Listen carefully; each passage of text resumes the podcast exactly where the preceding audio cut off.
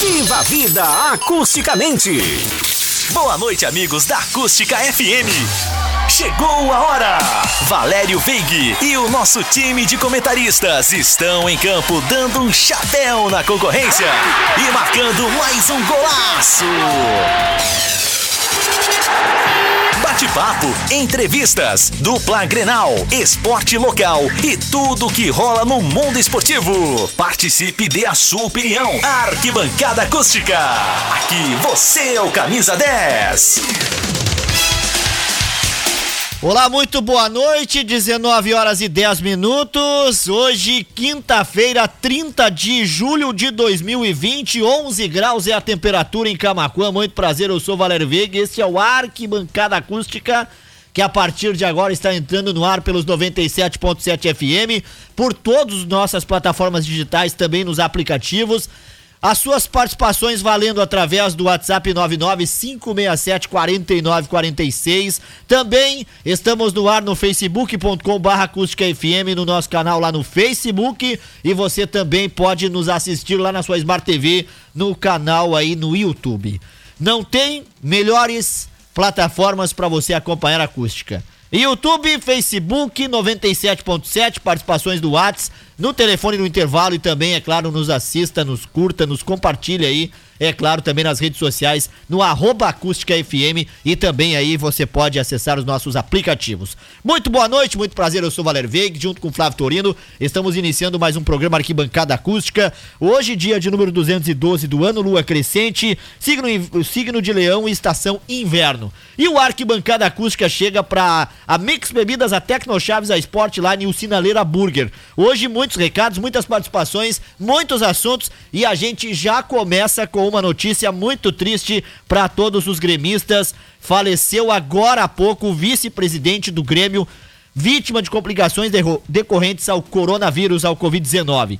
Marco Bobsin, 68 anos, recebeu alta após 100 dias internado, mas não resistiu a uma infecção generalizada. Então a notícia de agora, recebemos às 19 horas e às 19h11, já abrimos o arquibancada acústica com essa notícia muito triste para os gremistas.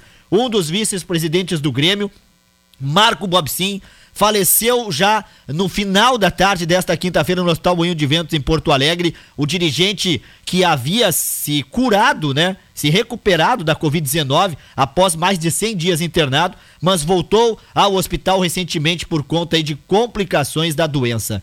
O dirigente que passou quase dois meses internado à unidade de tratamento intensivo, UTI, para superar a Covid-19. Há cerca de um mês, ele deixou o hospital na companhia do presidente Romildo Bozan Júnior e do vice-presidente Paulo Luz voltou a ser internado por conta de uma infecção urinária. O problema que se espalhou e chegou ao intestino terminou por atingir outros órgãos do dirigente de 68 anos, eleito em dezembro como vice-presidente por três anos. O Grêmio manifestou pesar pela morte do dirigente. A nota do clube. É com profundo pesar que o Grêmio Futebol Porto Alegrense comunica o falecimento do seu vice-presidente Marco José Bobsin aos 68 anos de idade. Eleito para o Conselho Administrativo em 2019, Marcão, como era chamado pelos amigos, foi vitimado por complicações decorrentes da Covid-19, comunicou o clube. Bob Sim foi contaminado logo no início da pandemia no país em março e ficou no hospital já a partir dos primeiros exames. Recebeu alta, mas precisou voltar a ser internado no meio do mês de julho e desde então lutava pela recuperação. O dirigente era casado com Graça Bobsin e tinha dois filhos, a Mariane e o Diego. Flávio Torino, daqui a pouco tudo sobre a rodada do Gauchão, os finalistas e o jogo do Corinthians está em andamento, mas não temos como iniciar o programa sem falar dessa perda para os gremistas. Boa noite. Boa noite, Valério. Boa noite, ouvintes aqui, bancada acústica.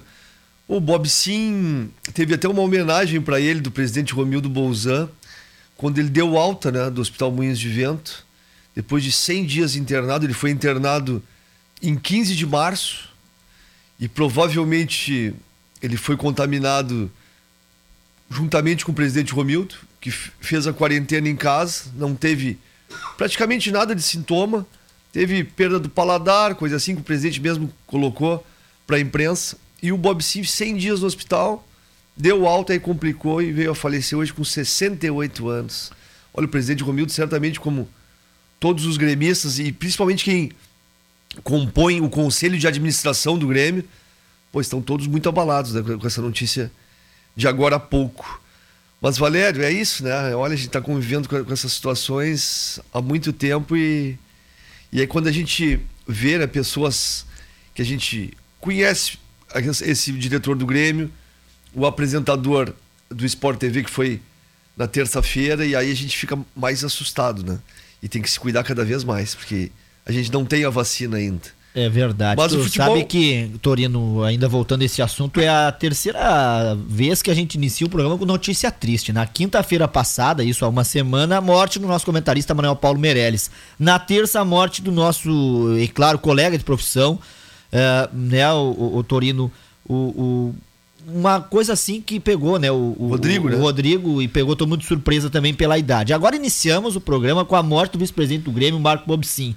Gente, uh, o site da Acústica FM vai trazer todas as informações e o destaque fica para mais 20 casos de coronavírus em Camacuã. Então, Camacuã chegou ao número de 350. 20 hoje, ontem mais 20 e poucos, então 350 casos tem em Camacuã de Covid-19 confirmados. Ah, mas 122 estão curados, isso dá 40% do número, eu acho que nem isso. Aí o que está acontecendo? A prefeitura está tendo que tomar atitudes, e hoje foi confirmada aí, infelizmente, a, a nona morte, né? É, da Covid-19 aqui em Camacuã, um senhor que estava hospitalizado lá em Bagé acabou falecendo ontem.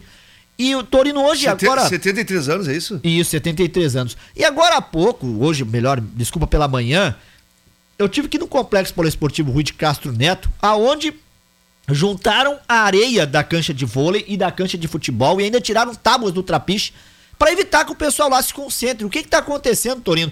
Teve vizinhos que me disseram lá que todos os dias dava três, quatro times de futebol e eles tiveram que juntar areia em montes e a matéria tá lá com vídeo no site da Acústica para ver como é que ficou para evitar que vão lá jogar futebol. Não, e aí o exemplo para que não ocorra isso é a, manifestação hoje da Organização Mundial da Saúde dizendo que os jovens na Europa que liberou antes as coisas estão, estão sendo liberados estão uh, disseminando o vírus em boates, em aglomerações, em coisas que não, não deve ser feita ainda. E aqui é um exemplo também, não pode. A gente sabe que o contágio se dá quando existe muita gente junto.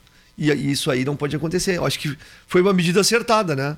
Infelizmente, não, uh, esteticamente não vai ficar, não, não ficou bonito, né? Ficou feio, mas é necessário, né? É necessário. Não, não, tem, como, não tem como ter jogo de futebol. Não. O jogo de futebol para ter só sendo profissional e com uma ampla testagem. O que está acontecendo? Um exemplo nosso aqui no Campeonato Gaúcho. Tanto que não começou, mesmo profissional, não começou, não recomeçou a divisão de acesso, não iniciou a terceirona, não se tem campeonatos amadores, não se tem nada. Se tem somente futebol profissional no Rio Grande do Sul de Série A.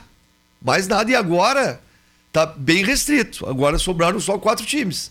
O, o, digamos assim, o pior já passou, né? É que verdade. o maior número de jogos agora é dois jogos na semifinal, final e depois final do campeonato. Baseado em tudo isso, o recado é para você ir bem sério. Fique em casa ou se assista o Arquibancada. Muito prazer, eu sou Valério Veiga, esse é o Flávio Torino. Nós estamos aqui no estúdio A da Acústica FM, na rua Rafaela, Juliana, Rafaela Júlia Viana, esquina com a Carlos Krieger, no bairro Vila Nova, com uma temperatura de 11 graus, em uma quinta-feira em que a gente já começou com a notícia triste aí da morte do vice-presidente do Grêmio, Marco Bobsin, aos 68 anos, vítima aí do Covid, também complicações após essa doença ele ter tido. Mas a gente também agora, você, colocar você a par do que ontem aconteceu numa rodada sensacional do Campeonato Gaúcho, aonde tivemos os olhos voltados para os jogos da dupla Grenal, mas quem levou, né, foi o esportivo, que foi aí o bambambam bam, bam da rodada. Eu já daqui a pouquinho o Torinho vai explicar por quê.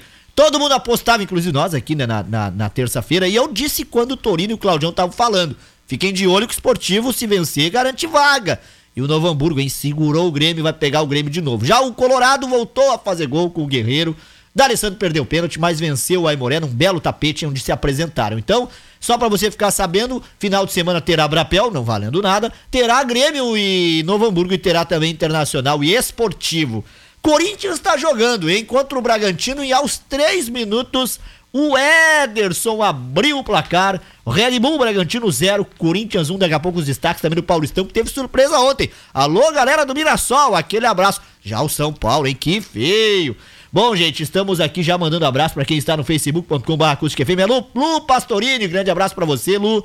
Ela que tá sempre nos acompanhando aí lá no consultório, ali na Bento Gonçalves, e tá sempre aí ligada no Arquibancada Acústica. Abraço para Lu Pastorini, pro Jean Carlos Borges, pro Renato Nogueira, pro Joel Pacheco, pro Almis Tortorelli, baita narrador, hein? Tá, pense o Leomar Boeiro, o Nibacaus e a Rosa Duarte, também o Clóvis Gama, todos eles aqui já junto conosco. Um grande abraço também aqui para quem está no Facebook, Eliane Rodrigues, um abraço também aqui para o a Cris, abraço aí pra Cris, pro Benjamin Bartz, rapaz, o seu Bento Souza e também o Regis Michel Ram. Boa noite a todos nesse frio de renguer Cusco, diz ele aí.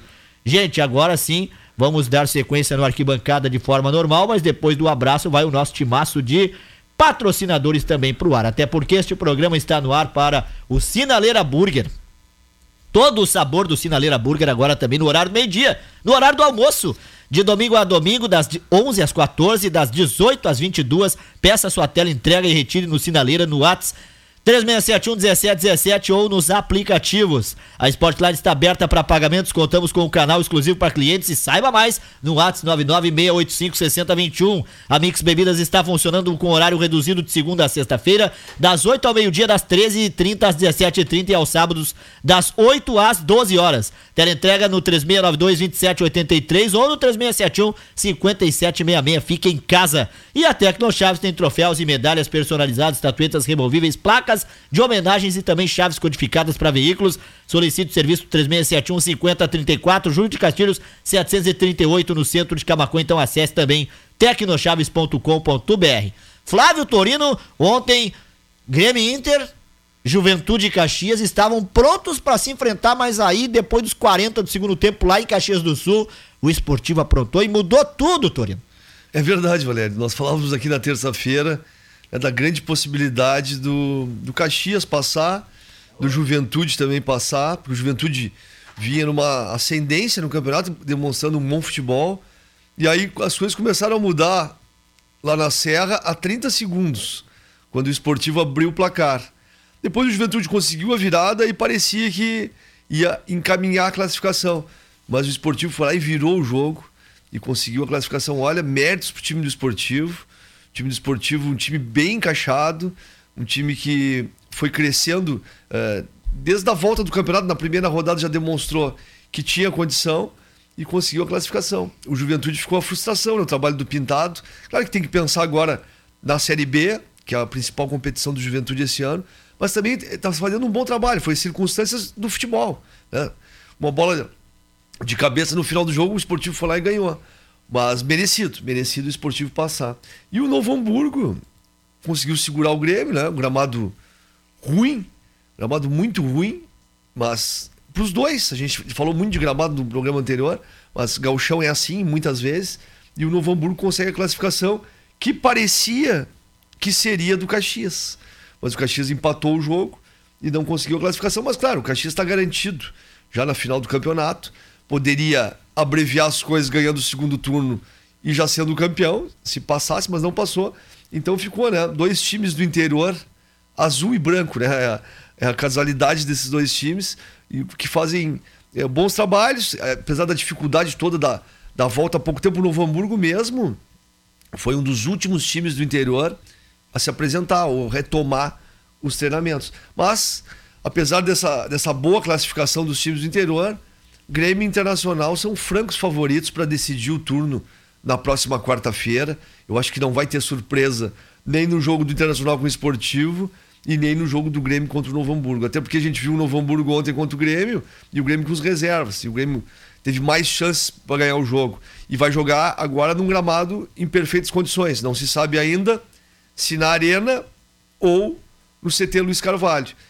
E o Internacional jogou ontem, o Cudê não, não reclamou de nada, porque o, tava um tapete, né, o gramado lá do CT em Alvorada, na morada dos Quero Queros, parecido com o do Beira Rio, e conseguiu ganhar o jogo com tranquilidade contra o Aimoré. O grande nome do jogo foi o, o goleiro do Aimoré. O Guerreiro recebeu um presente no segundo gol do zagueiro do, do Aimoré, mas desencantou, não marcava há bastante tempo, fez os gols e classificou o Internacional. O D'Alessandro ainda perdeu um pênalti, o Cudê fez cinco substituições, vamos falar depois que é dos jogadores que foram a campo, tanto o Grêmio quanto, quanto o Internacional, o que, que pode ser aproveitado para o próximo jogo, para as semifinais é, da competição. E tem um detalhe importante, né? O Internacional com a vitória ontem e o Grêmio com o empate, na classificação geral, o Inter passou o Grêmio. O Inter tem 24 pontos na geral e o Grêmio 23. Então, para fins de decisão de turno, isso não vai influenciar porque não é a classificação geral que manda, e sim a classificação dentro dos grupos. Aí o Grêmio vai ter o mando de campo. Mas se tiver um, um, um Inter e Caxias ah, lá no, no final do campeonato, o Inter vai mandar o jogo. E o Grêmio, com relação ao Caxias, tem dois pontos de vantagem. Se der um Grêmio e Caxias, o Grêmio vai mandar o jogo. Então, essa é a questão toda. Se nós tivéssemos um Grenal na final do campeonato, que não tem como ter, né? Porque o Caxias já está lá, o Inter mandaria na frente do Grêmio. Essa é a questão toda da, da classificação geral. E aí, Valério, o que me surpreende na classificação geral é o Pelotas. O Pelotas fez apenas cinco pontos no campeonato inteiro. Olha, a sorte do Pelotas é que não tem rebaixamento. E também do São Luís, que fez oito, foram os dois últimos. Mas olha que pontuação pífia, né? Fez o Pelotas, vindo de uma Série B, né? E não conseguiu montar um time competitivo, trocou treinador. E o Pelotas foi a grande decepção, ao meu ver, do Campeonato Gaúcho. Para fins de interior, o que, é que nós temos? Campeão do interior, o esportivo. Só, ele só deixa de ser campeão do interior se ele for finalista do campeonato. Aí passa o título para o Ipiranga de Erechim. Copa do Brasil e Série D em 2021 tem Caxias Esportivo, estão garantidos. O Novo Hamburgo, se ganhar o turno, também vai. E pode ir também para a Copa do Brasil. Então a questão interior é essa. E o jogo que não teve no campeonato até agora, que foi o clássico Brapel. Ontem eu até falava para o Gil que esse jogo até poderia, né? Nem ser jogado, porque não acrescenta em nada no campeonato, mas está confirmado pela Prefeitura de Pelotas e pelos clubes, Brasil e Pelotas. Sábado, na Boca do Lobo, a gente vai ter o encerramento, digamos assim, da fase classificatória já, já com as semifinais ali, né? E aí a questão toda que eu falei uh, no início do meu comentário. Os jogos de Grêmio Internacional serão aonde? Hoje teve uma reunião.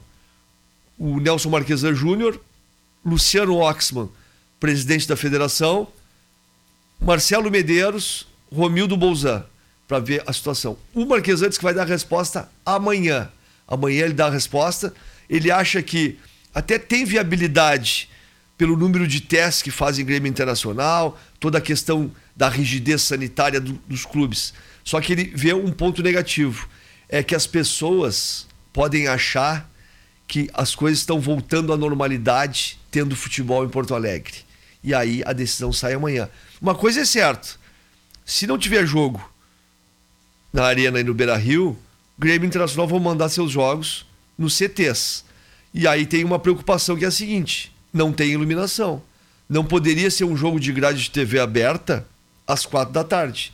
Teria que ser da mesma forma que foi ontem. Jogo às três da tarde, e aí às cinco da tarde ainda tem luz natural e poderia ser jogado tranquilamente. Só que também tem outra questão que tem que ser estudada. Nesta fase de semifinal de, de turno, se houver empate, tem decisão por pênaltis. E aí, 5 e 15, 5 e 20, 5 e meia, vão bater os pênaltis escurecendo. Olha, eu tenho uma esperança que o Nelson Marquesan Júnior libere o jogo do Grêmio e do Internacional para ser em Porto Alegre, até, até mesmo para testar, né? Olha, a única cidade que não pôde ter jogo uh, das capitais foi Porto Alegre. Rio de Janeiro tem, São Paulo tem, Curitiba tem, Florianópolis teve, e assim vai. Então poderia ser uma maneira da prefeitura ver se tem viabilidade testa nesse jogo. Se, se vê que ó, as pessoas estão achando realmente que ó, tá tudo voltando à normalidade, teve aglomeração, teve muita gente em torno do estádio, aí corta de novo. Mas eu acho que tinha que dar essa oportunidade para Grêmio Internacional jogar. Aí tu imagina o seguinte, Valério. Passa Grêmio Inter, né? No fim de semana por Novo Hamburgo Esportivo. Aí tem Grenal quarta-feira. Onde é que vai ser o Grenal? Gente falou hoje até em levar o Grenal para Criciúma. Imagina. Se, se não pudesse ser em Porto Alegre, Porto Alegre. Mas tem um lugar que eu vejo que poderia ser o Grenal. Que eu vi o jogo ontem do Juventude Esportivo e o gramado em perfeitas condições, que é o Alfredo Jacone. O Jacone. Alfredo Jacone. Mas estariam dispostos a, a- o pessoal lá de Caxias do Pois Sul é, liberar, aceitar, liberar. Já vetaram, né? É. Tanto que, é, esse é o Foi, problema. foi vetado, a É. não ser para times lá de Caxias. Daqui a pouco passa também, porque isso aí vai ser lá na semana que vem. Mas tem um detalhe: horários ainda nada definido, né? Não, Definido. tem que ser em horários diferentes. O que, que, que que se pensou? Se os dois jogos forem domingo, um vai ser às 11 da manhã e outro às 4 da tarde. Ou um às 4 da tarde e outro às 7 da noite. Porque não tem o problema aquele que a gente sempre tem em Porto Alegre, quando tem jogos simultâneos. Até poderia ser no mesmo horário. Porque não tem essa questão do policiamento. Porque não tem torcida. É. O, policiamento, o policiamento é bem reduzido. Vai ser no entorno do estádio, né? Para não ter aglomeração. E aquela segurança do árbitro ali que tem dentro do estádio. Mais nada. E, mas eu acho que a federação não vai fazer no mesmo horário. Vai fazer em horários distintos. 11 da manhã, 4 da tarde. Ou 4 da tarde e 7 da noite. E tem a outra possibilidade. Um jogo ser no sábado e o outro no domingo. Também. Pode ser também. Estamos os dois à tarde, vamos supor. Então, eh, Flávio Torino, a situação fica a seguinte. Isso é uma rodada ontem, o Brapel sábado não vale por nada, mas terá de ser cumprido aí o jogo. No domingo, vamos supor que tem os dois jogos e a gente tem os, a semifinal na quarta-feira. Afinal. A final, Final. no caso do turno na quarta-feira. A grande decisão será dois jogos, Caxias, É, essa- e entre esses quatro? Essa é a questão. Que se a federação entender pelo acúmulo de datas, porque o brasileiro começa no dia 9 de agosto, colocar a grande final do campeonato em um jogo só. Porque nós teríamos o quê? Nós teríamos dia 2 o primeiro jogo, no caso, é, é, agora no dia 2 a, a decisão, né? A- da semifinal. Semifinal dia 2. A decisão pra final lá no dia No, 5. no dia 5 a final do turno. E aí depois a final do campeonato, acho que a, a tendência é que seja só uma data. Mas, né, pode Tu ser que... Ainda assim seria no meio do no meio- Brasileirão. Não, aí, não aí fazer gente- na final. Exatamente, a gente não sabe o seguinte, ó, vai ser cancelado o jogo Inter e Curitiba se o Inter estiver na final, ou vai ser cancelado o jogo Grêmio Fluminense se o Grêmio estiver na final do Gauchão, ou vai ser depois a final, né? Não, eles não podem também mexer na tabela de um Campeonato Brasileiro para um estadual que ficou enredando-se, né? Digamos assim, de É, mas passagem. a CBF já, já sinalizou que, que poderia acontecer e vai acontecer também no Paulista jogos finais de estaduais em meio ao brasileiro. Eu acho que poderia, para encerrar eh, de uma vez os estaduais, eu acho que seria o melhor isso, Valério. Seria, olha, a final é no dia 9 de agosto do Gauchão. Grêmio Caxias ou Inter e Caxias. Deixa esse time que vai jogar a final do Gauchão, joga lá na frente a primeira rodada do brasileiro. Para encerrar de uma É, vez o, o estadual, né? É, eu acho que, é- acho que é por aí. Porque não tem como ser diferente, porque a gente já sabe que dia 5 é a final do turno, né? E aí vai sair o finalista para jogar a final. Pois e, é. e- e eu acho que inviabiliza a questão de dois jogos. Eu acho que inviabiliza. Mas vamos aguardar os próximos É, passos. a- a- Até por essa situação de estádio e nem torcida tem, faz um jogo só. É um jogo só, claro. Ganha o melhor, é campeão, Não, parabéns. Faz o seguinte, ó. Faz, pra, pra ficar emocionante, empate, não faz pênalti direto, faz uma prorrogação. Também, Né? Isso também. aí. Mais 30 minutos ali pra decidir. A- se for empate. É, aqui nós somos comentaristas, viu? Mas a gente dá nossas opiniões. Agora, Flávio Torino, batemos um papo aí de 10 minutos, campeonato gaúcho, jogos e emoções. E eu vou te dizer uma coisa, quando tu falava, eu tava aqui bem quietinho, porque passou aqui no, no G1. A, o gol do, do Corinthians, do Corinthians sobre o Bragantino. 30 segundos. Gre- da Grêmio Esportivo. Não, cobraram o meio-campo e o Ederson deu um chute, o goleiro aceitou ali um frangaço que tu não tem ideia. E aí quebrou, né? O Bragantino Red Bull lá, ó, contra o Corinthians, 30 minutos, primeiro tempo a recém, 1 a 0 pro Timão. Mas me fala, Torino, o que aconteceu ontem com todo o poderoso São Que Paulo? jogão de bola, né? Olha, que jogão de bola. Esse time do Mirassol, ele já vinha surpreendendo na fase classificatória. E ontem iniciou o jogo, olha, o time de muita qualidade, toques rápidos. Interessante que tem um jogador que foi o grande nome do Mirassol ontem. Eu até vi o nome dele ah, anteriormente, não recordo agora. Ele veio do- dos Emirados Árabes e foi convidado pela direção do Mirassol para manter a forma física e ficar treinando no clube. Mas aí, como demorou o- a questão da volta do campeonato, na terça-feira passada, os dirigentes do Mirassol inscreveram o jogador e o jogador foi decisivo no jogo de ontem. Olha, o Fernando Diniz é um, um treinador inovador, né? Ele foi assim no Fluminense, ele foi assim no Atlético Paranaense, com bola no chão. Ele gosta que o goleiro saia jogando como fosse um, um zagueiro. Ele não gosta de balão, ele gosta de, de toques rápidos, aproximação. Só que essa metodologia do Fernando Diniz, na prática, até hoje não deu resultado. Então, prematuramente, o São Paulo é eliminado do Campeonato Paulista por, por, um time do interior. E o Palmeiras, por outro lado, conseguiu vencer por 2 a 0 o Santo André se classificou. Então tem Mirassol classificado, Palmeiras classificado, o Corinthians está se classificando contra o Bragantino agora, está 1 a 0 não terminou o jogo. E às 9 da noite hoje tem Santos e Ponte Preta. Aí saem os quatro semifinalistas eh, do Campeonato Paulista. Pois é, é o Paulistão em andamento. 32 minutos, falta perigosa pro Corinthians. Vou fazer a narração do gol, hein?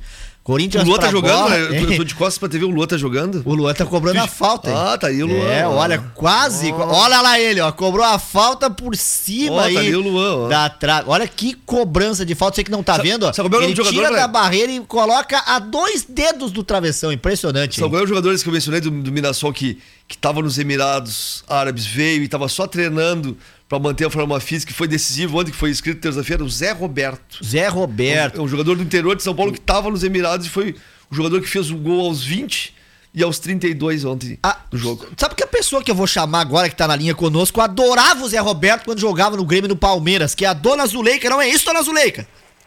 Boa noite, Valério. Boa noite, Boa noite Torino. Adorava e adoro.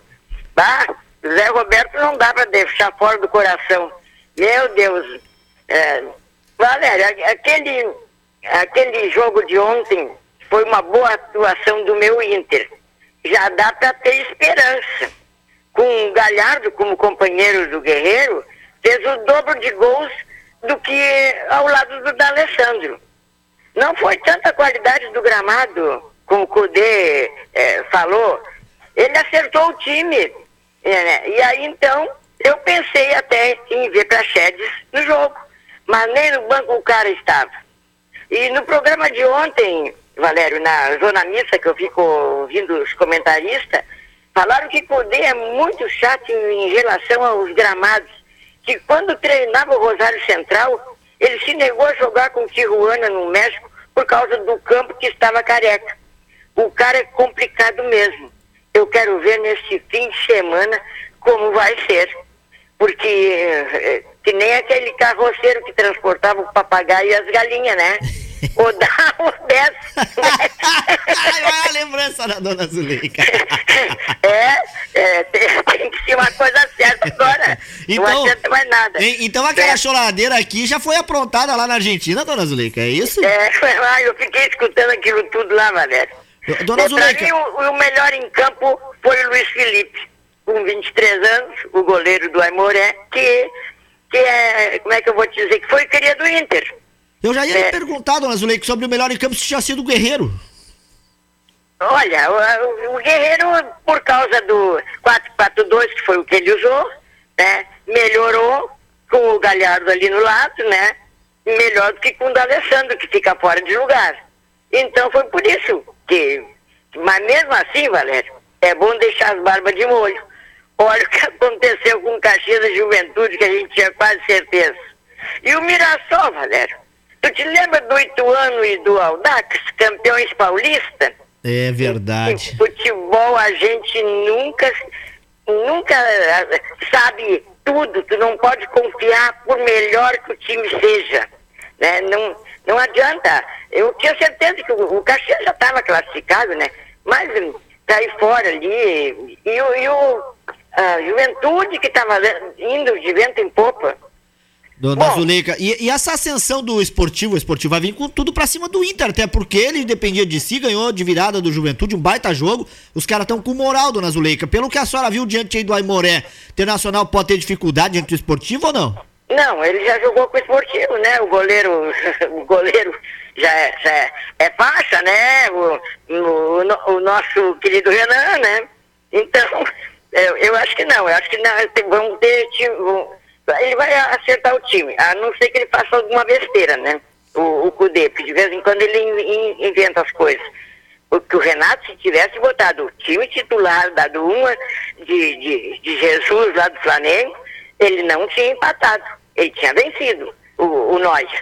Mas aí, né, o que, que a gente vai fazer? Tudo que a gente fala aqui, eles não ouvem lá, né? É verdade. Então, e, ah, e, e outra coisa, Valério, já falando no Imortal, a displicência do Luciano foi tão grande que o Renato já está pensando no André. Quem sabe melhor?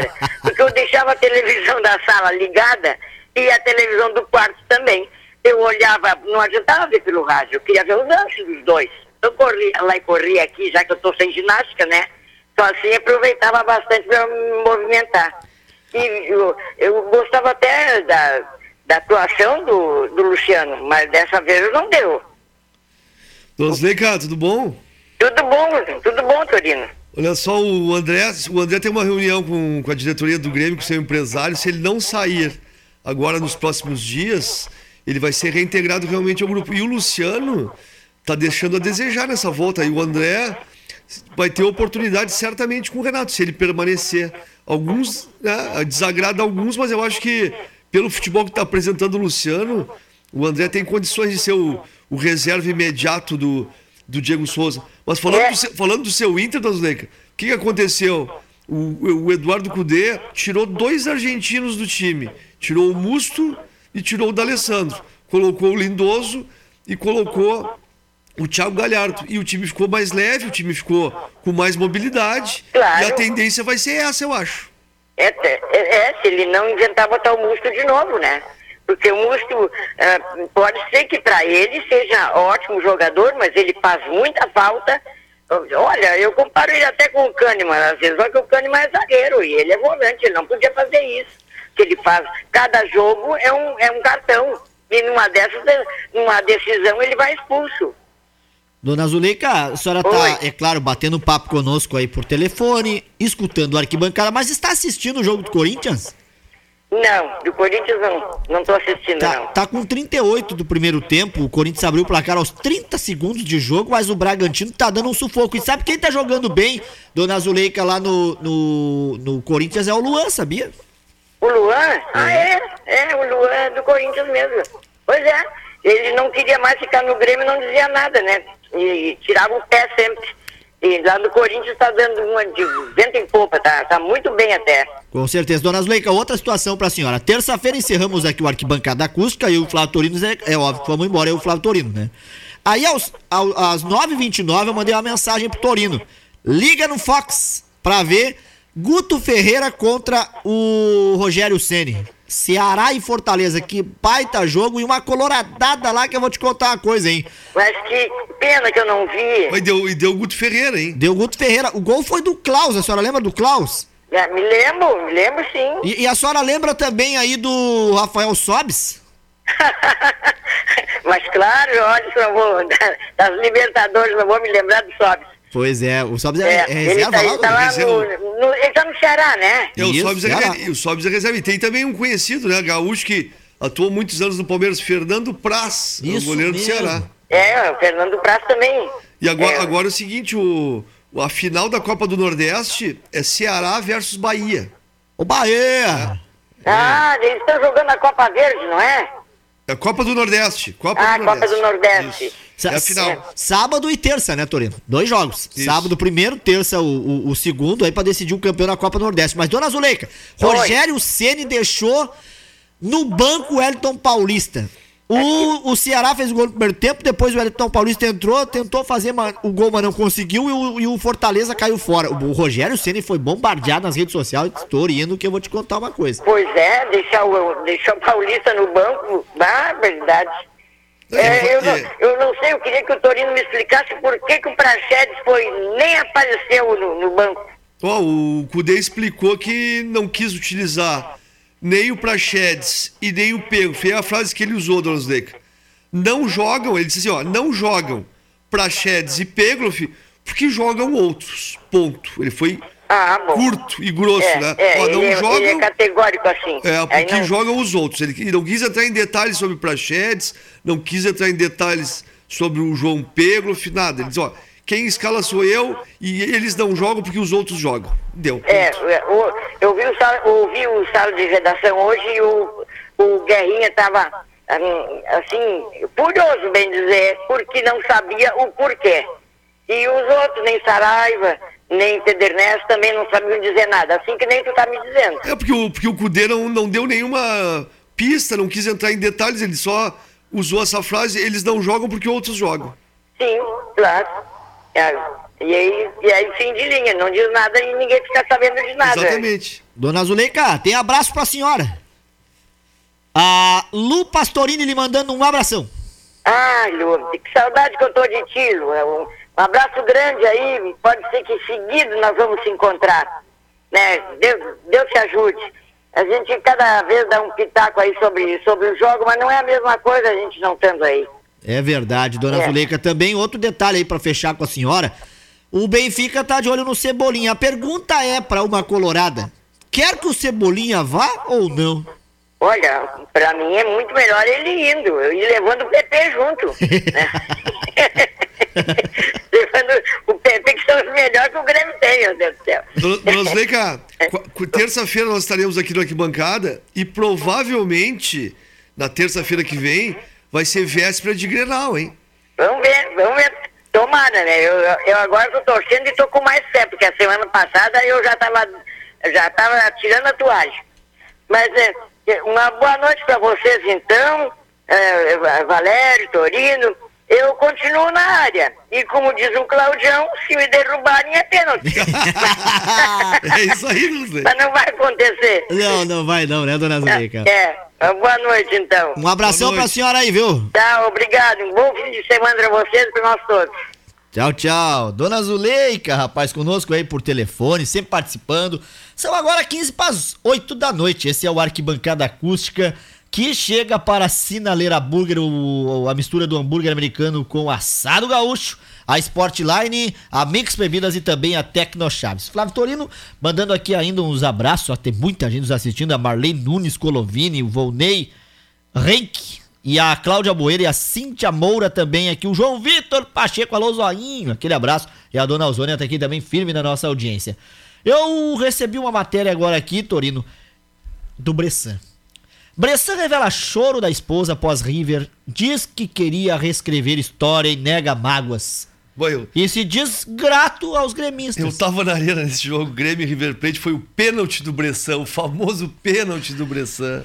É, tu, tu, sabe, Torino, que até hoje assim. Foi difícil. É, até hoje me vem na, na cabeça e, e, alguns colorados nos grupos aí também de WhatsApp, até Facebook, colocaram as lembranças em meia pandemia e tem um vídeo que aparece, né, aquela, aquela situação da bola na mão do Bressan. E olha o que ele fala. O seguinte, ó, tudo se encaminhava para uma grande final, né, gremista em Libertadores, a para mais uma final, Sim, né, a seria, segunda seria, seguida. É seguida, exatamente, consecutivo. 1 a 0 a, a favor. as coisas saíram do controle em apenas 15 minutos. Bressan entrou em campo na vaga do lesionado Paulo Miranda. Então, destaque da partida e acabou prejudicando o time ao ser expulso com dois amarelos após cometer o pênalti a favor do River. Ah, os erros da partida marcaram a vez aí, de vez a atuação do zagueiro, hoje no Futebol Clube Dallas, que não voltou a jogar aí mais pelo tricolor. Em live com o jornalista da, do grupo RBS, o Duda Garbi, nesta semana, ele lembrou até do choro da sua esposa assim que deixou aí a arena na noite da eliminação. Eu já era afastado da rede social, então isso me blindou um pouco, mas sabia que algo fora do anormal passava por como as pessoas ao meu ver redor estavam lidando com isso. A primeira pessoa que vi no vestiário pós o jogo era a minha esposa chorando. Minha família toda estava na arena. Era uma situação que com certeza queria escrever ou de outra maneira. Eu senti a bola pegar no meu braço, mas ninguém em campo falou nada. A bola saiu e os caras, os jogadores do River, correram para cobrar o escanteio. Pediram para o jogo, pediram para parar o jogo. Aí eu pensei, puxa vida, o VAR. Pois é, o VAR estava começando na época. Tenho certeza que não, eh, que se não existisse o VAR, ia passar batido. Eu senti raspar no braço a bola, só não sabia qual ângulo tinha sido e como o juiz iria interpretar. Se eu pudesse reescrever a história, óbvio que mudaria. Imagina passar para a final, enfrentar o Boca, ser bicampeão, mas tem coisas que a gente não explica no futebol. Comentou Bressan, Flávio Torres. Não, e foi uma, uma situação mesmo difícil. Em futebol tem dessas coisas. Né? O Grêmio tinha ganho, o ganhou lá no Monumental de Nunes, 1x0, gol do Michel. Veio com a vantagem para a Arena e tava ganhando 1x0, gol do Léo Gomes. Tava ganhando o jogo 1x0. E aí aconteceu isso tudo, né? Mas a questão que o Bressan fala que, que o River ia bater o escanteio e rapidamente. O River só não bateu o escanteio rapidamente porque o Jael caiu com dores. E o Paulo Miranda, que estava como titular antes do Bressan entrar, ele estava fazendo um partidaço. Só que começou a dar câimbras no Paulo Miranda. E aí teve que entrar o Bressan. O futebol é assim, né? Não adianta. As coisas acontecem rapidamente e foi o que aconteceu com o Grêmio e depois o River foi enfrentar o Boca e foi o campeão da Libertadores. Mas era a segunda final consecutiva que o Grêmio faria. Tinha sido campeão em 2017 e, e faria a final novamente em 2018. Mas essa história do Bressan, olha, o Bressan teve que sair do Grêmio, né? ele não tinha mais ambiente. Não. Tu imagina o Bressan depois daquilo tudo que aconteceu em 2018, vamos colocar o ano passado, 2019, se o Bressan lá estivesse, imagina o Bressan aquecendo, Valério para entrar num jogo lá com a arena lotada. Ah, não, não ia ter ambiente para o Bressan. Então era o momento de sair ah, realmente. Agora, aquele lance até hoje me vem na cabeça. Eu puxei a matéria aqui porque realmente né, ele, ele foi entrevistado de novo, guardou aí também, é claro, o choro, a mágoa, mas diz que sente muito grato aí aos gremistas e que se um dia puder, voltará. Você quer o Bressan de volta aí no Grêmio? Pois é. Bom, caiu a ligação aí do Cláudio Souza, nós vamos, recon, é, é vamos é, reconectar aqui o Claudião na nossa linha. Vamos ver, vamos ver se nós conseguimos aí. É, não estamos ainda com o Claudião na linha, vamos reconectar aqui. Mas, Flávio Torino, é, em si o Marquinhos pergunta aqui, ó. Gente, sábado ou domingo as finais? A, ainda não sabemos, né? O, as semifinais. As semifinais, ainda não é. sabemos, né? É, vai, ser, vai ser sábado, pode ser sábado um jogo, Pode ser domingo outro, pode ser os dois jogos do domingo. Vai ser, vai ser por aí.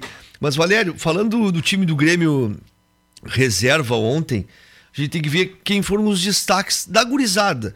Porque uh, Paulo Miranda e David Braz, a gente são jogadores já rodados, que a gente sabe da qualidade. Orihuela, que foi uma contratação do Grêmio por empréstimo até dezembro, é oriundo do Cruzeiro, é um jogador ainda que a gente não tem como ter uma posição definitiva sobre a sua capacidade, até porque ontem o campo também não ajudou muito, mas é um jogador para ser reserva do Vitor Ferraz, acho que tem, tem boa qualidade. A grata surpresa da gurizada do Grêmio é o Guilherme Guedes, esse lateral esquerdo que o Renato é, efetivou no grupo principal, tendo em vista a saída do Caio Henrique. Até vou fazer um parêntese quanto a isso. O Grêmio estava tentando, uh, ou está tentando, a contratação do Diogo Barbosa, que é o jogador que foi lateral do Cruzeiro e está no Palmeiras. Mas o Grêmio quer contratar o jogador por empréstimo e o Palmeiras não se agrada dessa questão, queria negociar o jogador. Então o Guilherme Guedes, da gurizada, grata surpresa. Outro que foi bem, que é um bom jogador, que já está há mais tempo no grupo principal, Darlan, jogador de muita mobilidade, muito parecido uh, com o Matheus Henrique, características parecidas com a do Matheus Henrique. O Tassiano se machucou, já é um jogador rodado. O Patrick não foi bem. O Patrick é um jogador que o Renato gosta de usar centralizado, por vezes caindo pelo lado direito. O Patrick não foi bem. Foi esse da garotada foi o que não foi bem. O PP já é afirmado, mas também não conseguiu jogar. Depois, no segundo tempo, o Renato colocou mais três garotos: o Isaac, o Rodrigues e o Rildo. São jogadores que o, o, o zagueiro Rodrigues até já jogou mais vezes, mas o Isaac e o Rildo o Isaac mais oportunidades que o Rildo. São jogadores a serem uh, reavaliados, ou seja, em novos uh, jogos que eles possam atuar, o Renato vai aproveitar esses garotos. E eu gostei do Rildo e do Isaac, eu achei bem interessados e jogadores que têm qualidade técnica. Então, o Renato tem, olha, uma grande, um grande leque de jogadores oriundos da base. A gente viu o seguinte, ó, no Grenal do Centenário, o Grêmio terminou a partida com seis jogadores oriundos das categorias de base. Ontem colocou um time, a gente pode contar Guilherme Guedes, Darlan, Rildo, Rodrigues, Isaac, PP, Patrick, são sete jogadores da base. Então, esse trabalho de base que o Grêmio está fazendo há muito tempo e tem dado muitos resultados, tá, se viu ontem uma parte dela, com esses jogadores atuando. Então, eu vi que o Grêmio tem potencial, essa garotada, para no futuro próximo, ou quando o Renato colocar, porque como vai ter muita competição, e vai ter como tem nos outros anos, Copa do Brasil, Libertadores e Brasileiro, se tudo ocorrer, ocorrer bem, vai ter simultaneamente, o Renato, por vezes, vai colocar um time alternativo. E essa garotada certamente vai aparecer novamente. Com certeza. 19 horas, 19 horas e 54 minutos, 11 graus é a temperatura. O Claudião tá em atendimento, vamos falar com ele mais tarde. Daqui a pouquinho vamos ligar para o Nilton, para o professor Flávio, para o Gerson. Dona Zuleika já falou. E nós vamos, é claro, aí destacando que a sua participação está valendo no 99567 4946 ou também no facebook.com barra FM, lá você também nos assiste e participa. Lembrando que você também nos ouve aí através dos aplicativos e nos assiste através do canal no YouTube lá na sua Smart TV. Flávio Torino, adeus Galo. Ricardo Oliveira consegue eliminar para deixar o Atlético Mineiro após não receber salários desde fevereiro. Atlético Paranaense e Santos observam o jogador. Será que cabe no seu time? É a pergunta aqui do Fox Sport. Não cabe. No, no Grêmio, ao menos. Não. No meu time, o Grêmio não cabe. É um, o, o Ricardo Oliveira é um jogador que foi muito bem quando jogou no futebol europeu. Jogou também muito bem no Brasil. Jogou bem no Santos, jogou bem no Atlético Mineiro. Mas só que ele já está mais para ex-jogador do que para ser aquele, aquele atacante de qualidade. Ele já tem 39 anos, se não me engano, não sei se tem a idade dele aí. 39 anos, é por aí. Então acho que ele vai encerrar a carreira em seguida, né? O Ricardo Oliveira. A gente tem essa discussão muito aqui no Rio Grande do Sul com relação a 39 anos, que é o D'Alessandro. E é o D'Alessandro. O D'Alessandro ontem foi banco e a tendência daqui para frente vai ser essa, banco ou joga uma partida e não joga outra, porque a idade chega, a idade chega para todos. E jogador de alto rendimento vai parar um dia e com 39 anos está bem pertinho, né, da parada. Então o Ricardo Oliveira não recebe no Atlético. O Atlético, olha, tá fazendo um milagre no Atlético Mineiro, porque tá contratando, tem o São Paulo lá, contratou vários reforços e aí não paga o jogador desde fevereiro. Aí o Santos está interessado, mas o Santos está numa crise financeira imensa, deve salários aos jogadores.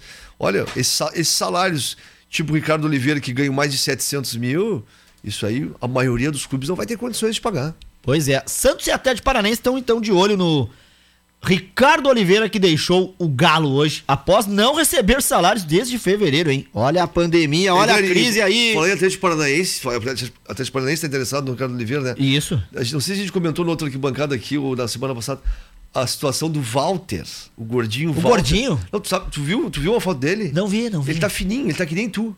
Fininho.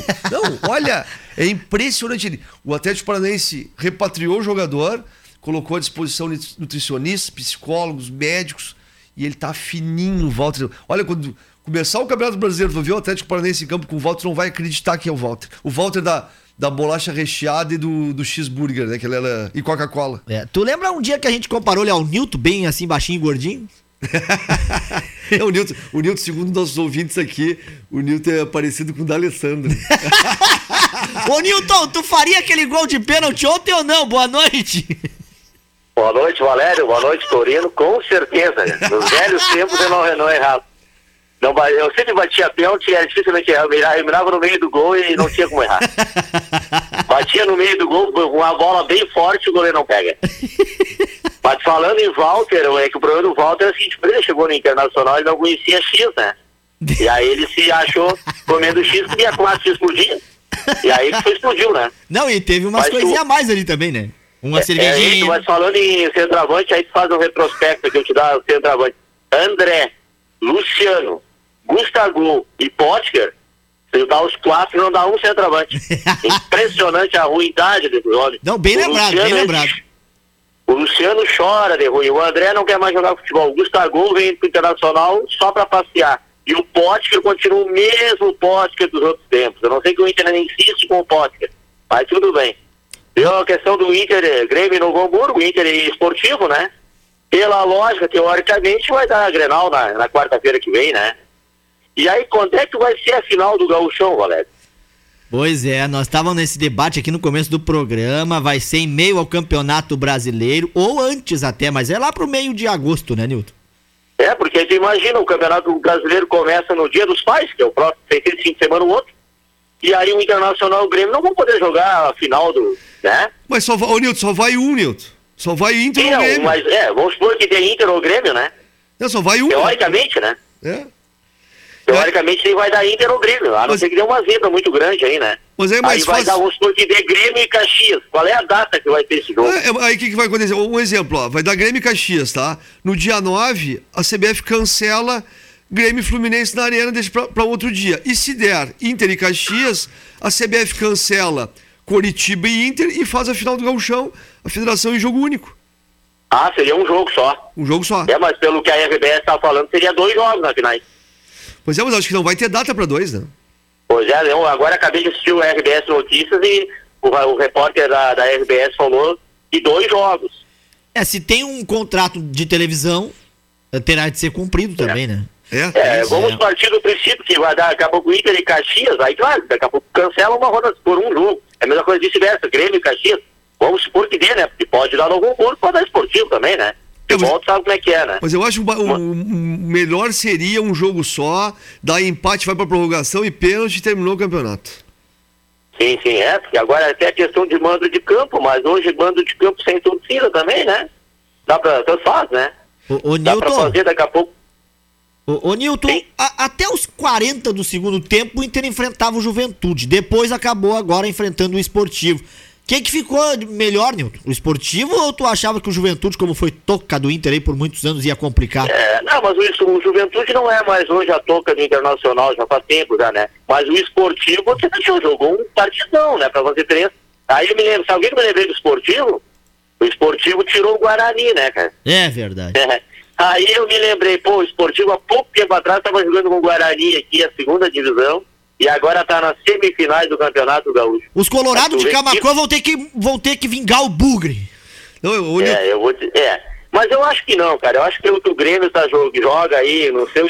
Eu acho que vão conseguir fazer os jogos em Porto Alegre. E o Grêmio com o time titular contra o Novo Hamburgo é outro time. E o Internacional, se jogar na, até na, em Alvorada, e eu vou ser bem sério ti, eu não gosto de defender muito o Condé, porque eu acho que o campo é ruim para os dois times. Mas o Internacional, no toque de bola que o Inter toca, um campo bom é melhor que o Internacional. Então daqui a pouco o Inter não conseguir jogar no Beira Rio, jogar em Alvorada, o campo que, o- que temos em Alvorada ali, o Internacional vai passar pelo esportivo, né? Agora eu te digo ti, ó, uma final contra o Caxias, um jogo único, não vai ser fácil não, hein? O Caxias tá com um time bom e tal. Daqui a pouco vai descansar bastante os seus jogadores, agora, claro, estão descansados também, mas vai conseguir organizar bem o seu time para jogar contra o Inter. Depois o Inter vem preocupado com o Campeonato Brasileiro. Daqui a pouco, olha que não deu um Caxias no campeão gaúcho novamente, hein? Hein, Nilton, eu vejo, eu vejo a dificuldade de, de ter dois jogos na final do Gauchão. Eu tava vendo a tabela aqui do brasileiro.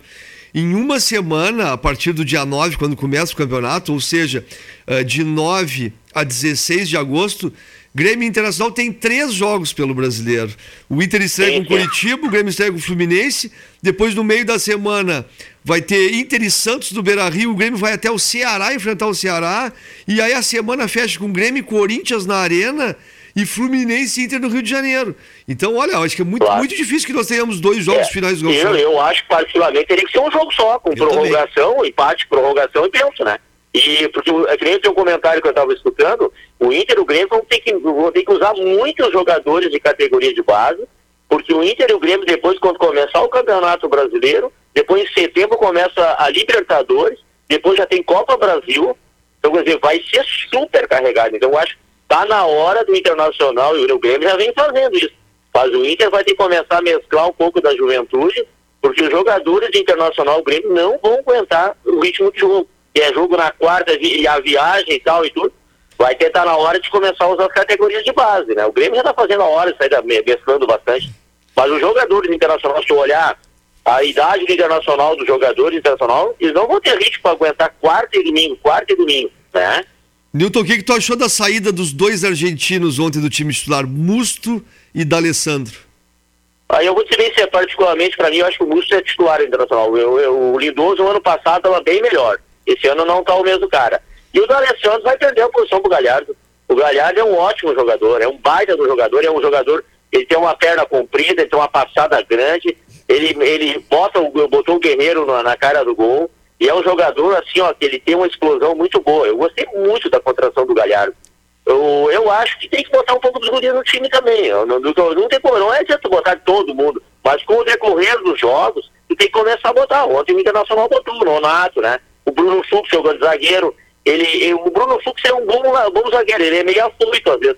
Mas ele tem uma, uma velocidade muito boa. E outra coisa, é um jovem, ele se apresenta muito bem na área. E aí eu acho que e o Cuesta joga muito, o Cuesta joga muito. Então, eu acho que o D'Alessandro vai ser jogador só para opção no internacional. Eu até muitas vezes defendi o D'Alessandro, mas com 39 anos, com esse campeonato que vai começar agora, vamos disputar três campeonatos até o final do ano. Não tem como o D'Alessandro jogar no Internacional. Então tem que ser Marcos Guilherme, tem que ser Prachete, tem que ser Galhardo, né?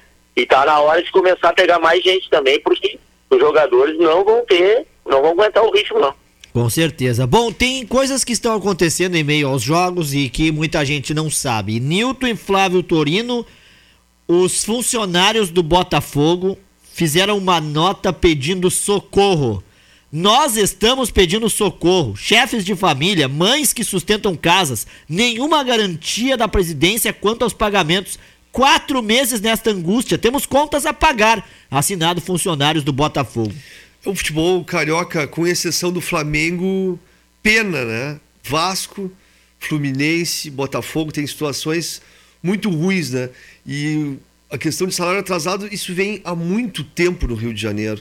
E tá aí o exemplo, Botafogo, quatro meses de salário dos funcionários, dos funcionários, que são os que ganham menos. Aí tu imagina o jogador de futebol que assina um contrato com o Botafogo. Vai receber quanto? Aí o Botafogo vai lá e contrata o Honda, o jogador japonês. Eu já que, ia te dizer. Que não veio para o Brasil para ganhar pouco, né? Ele ganha um, um bom salário. E aí o Botafogo não consegue honrar o salário dos seus funcionários. É, é triste o futebol carioca nesse sentido. E aí, Nilton? É, não, é, isso é verdade. Eu vi que eles contrataram outra coisa. É, graças a Deus, eu nunca tive esse problema, mas tu imagina um cara que é pai de família, que tem filhos, que precisa pagar suas contas, que precisa levar o alimento para os seus filhos, e daqui a pouco tu não receber. Agora, só tem uma coisa, joga esses times aí fazem às vezes umas coisas totalmente erradas. Vamos dar um exemplo, o São Paulo. O São Paulo se paga um milhão e meio para o Daniel Alves. E a gente foi eliminado pelo Mirassol, que tinha perdido quase a metade do seu grupo causa da pandemia.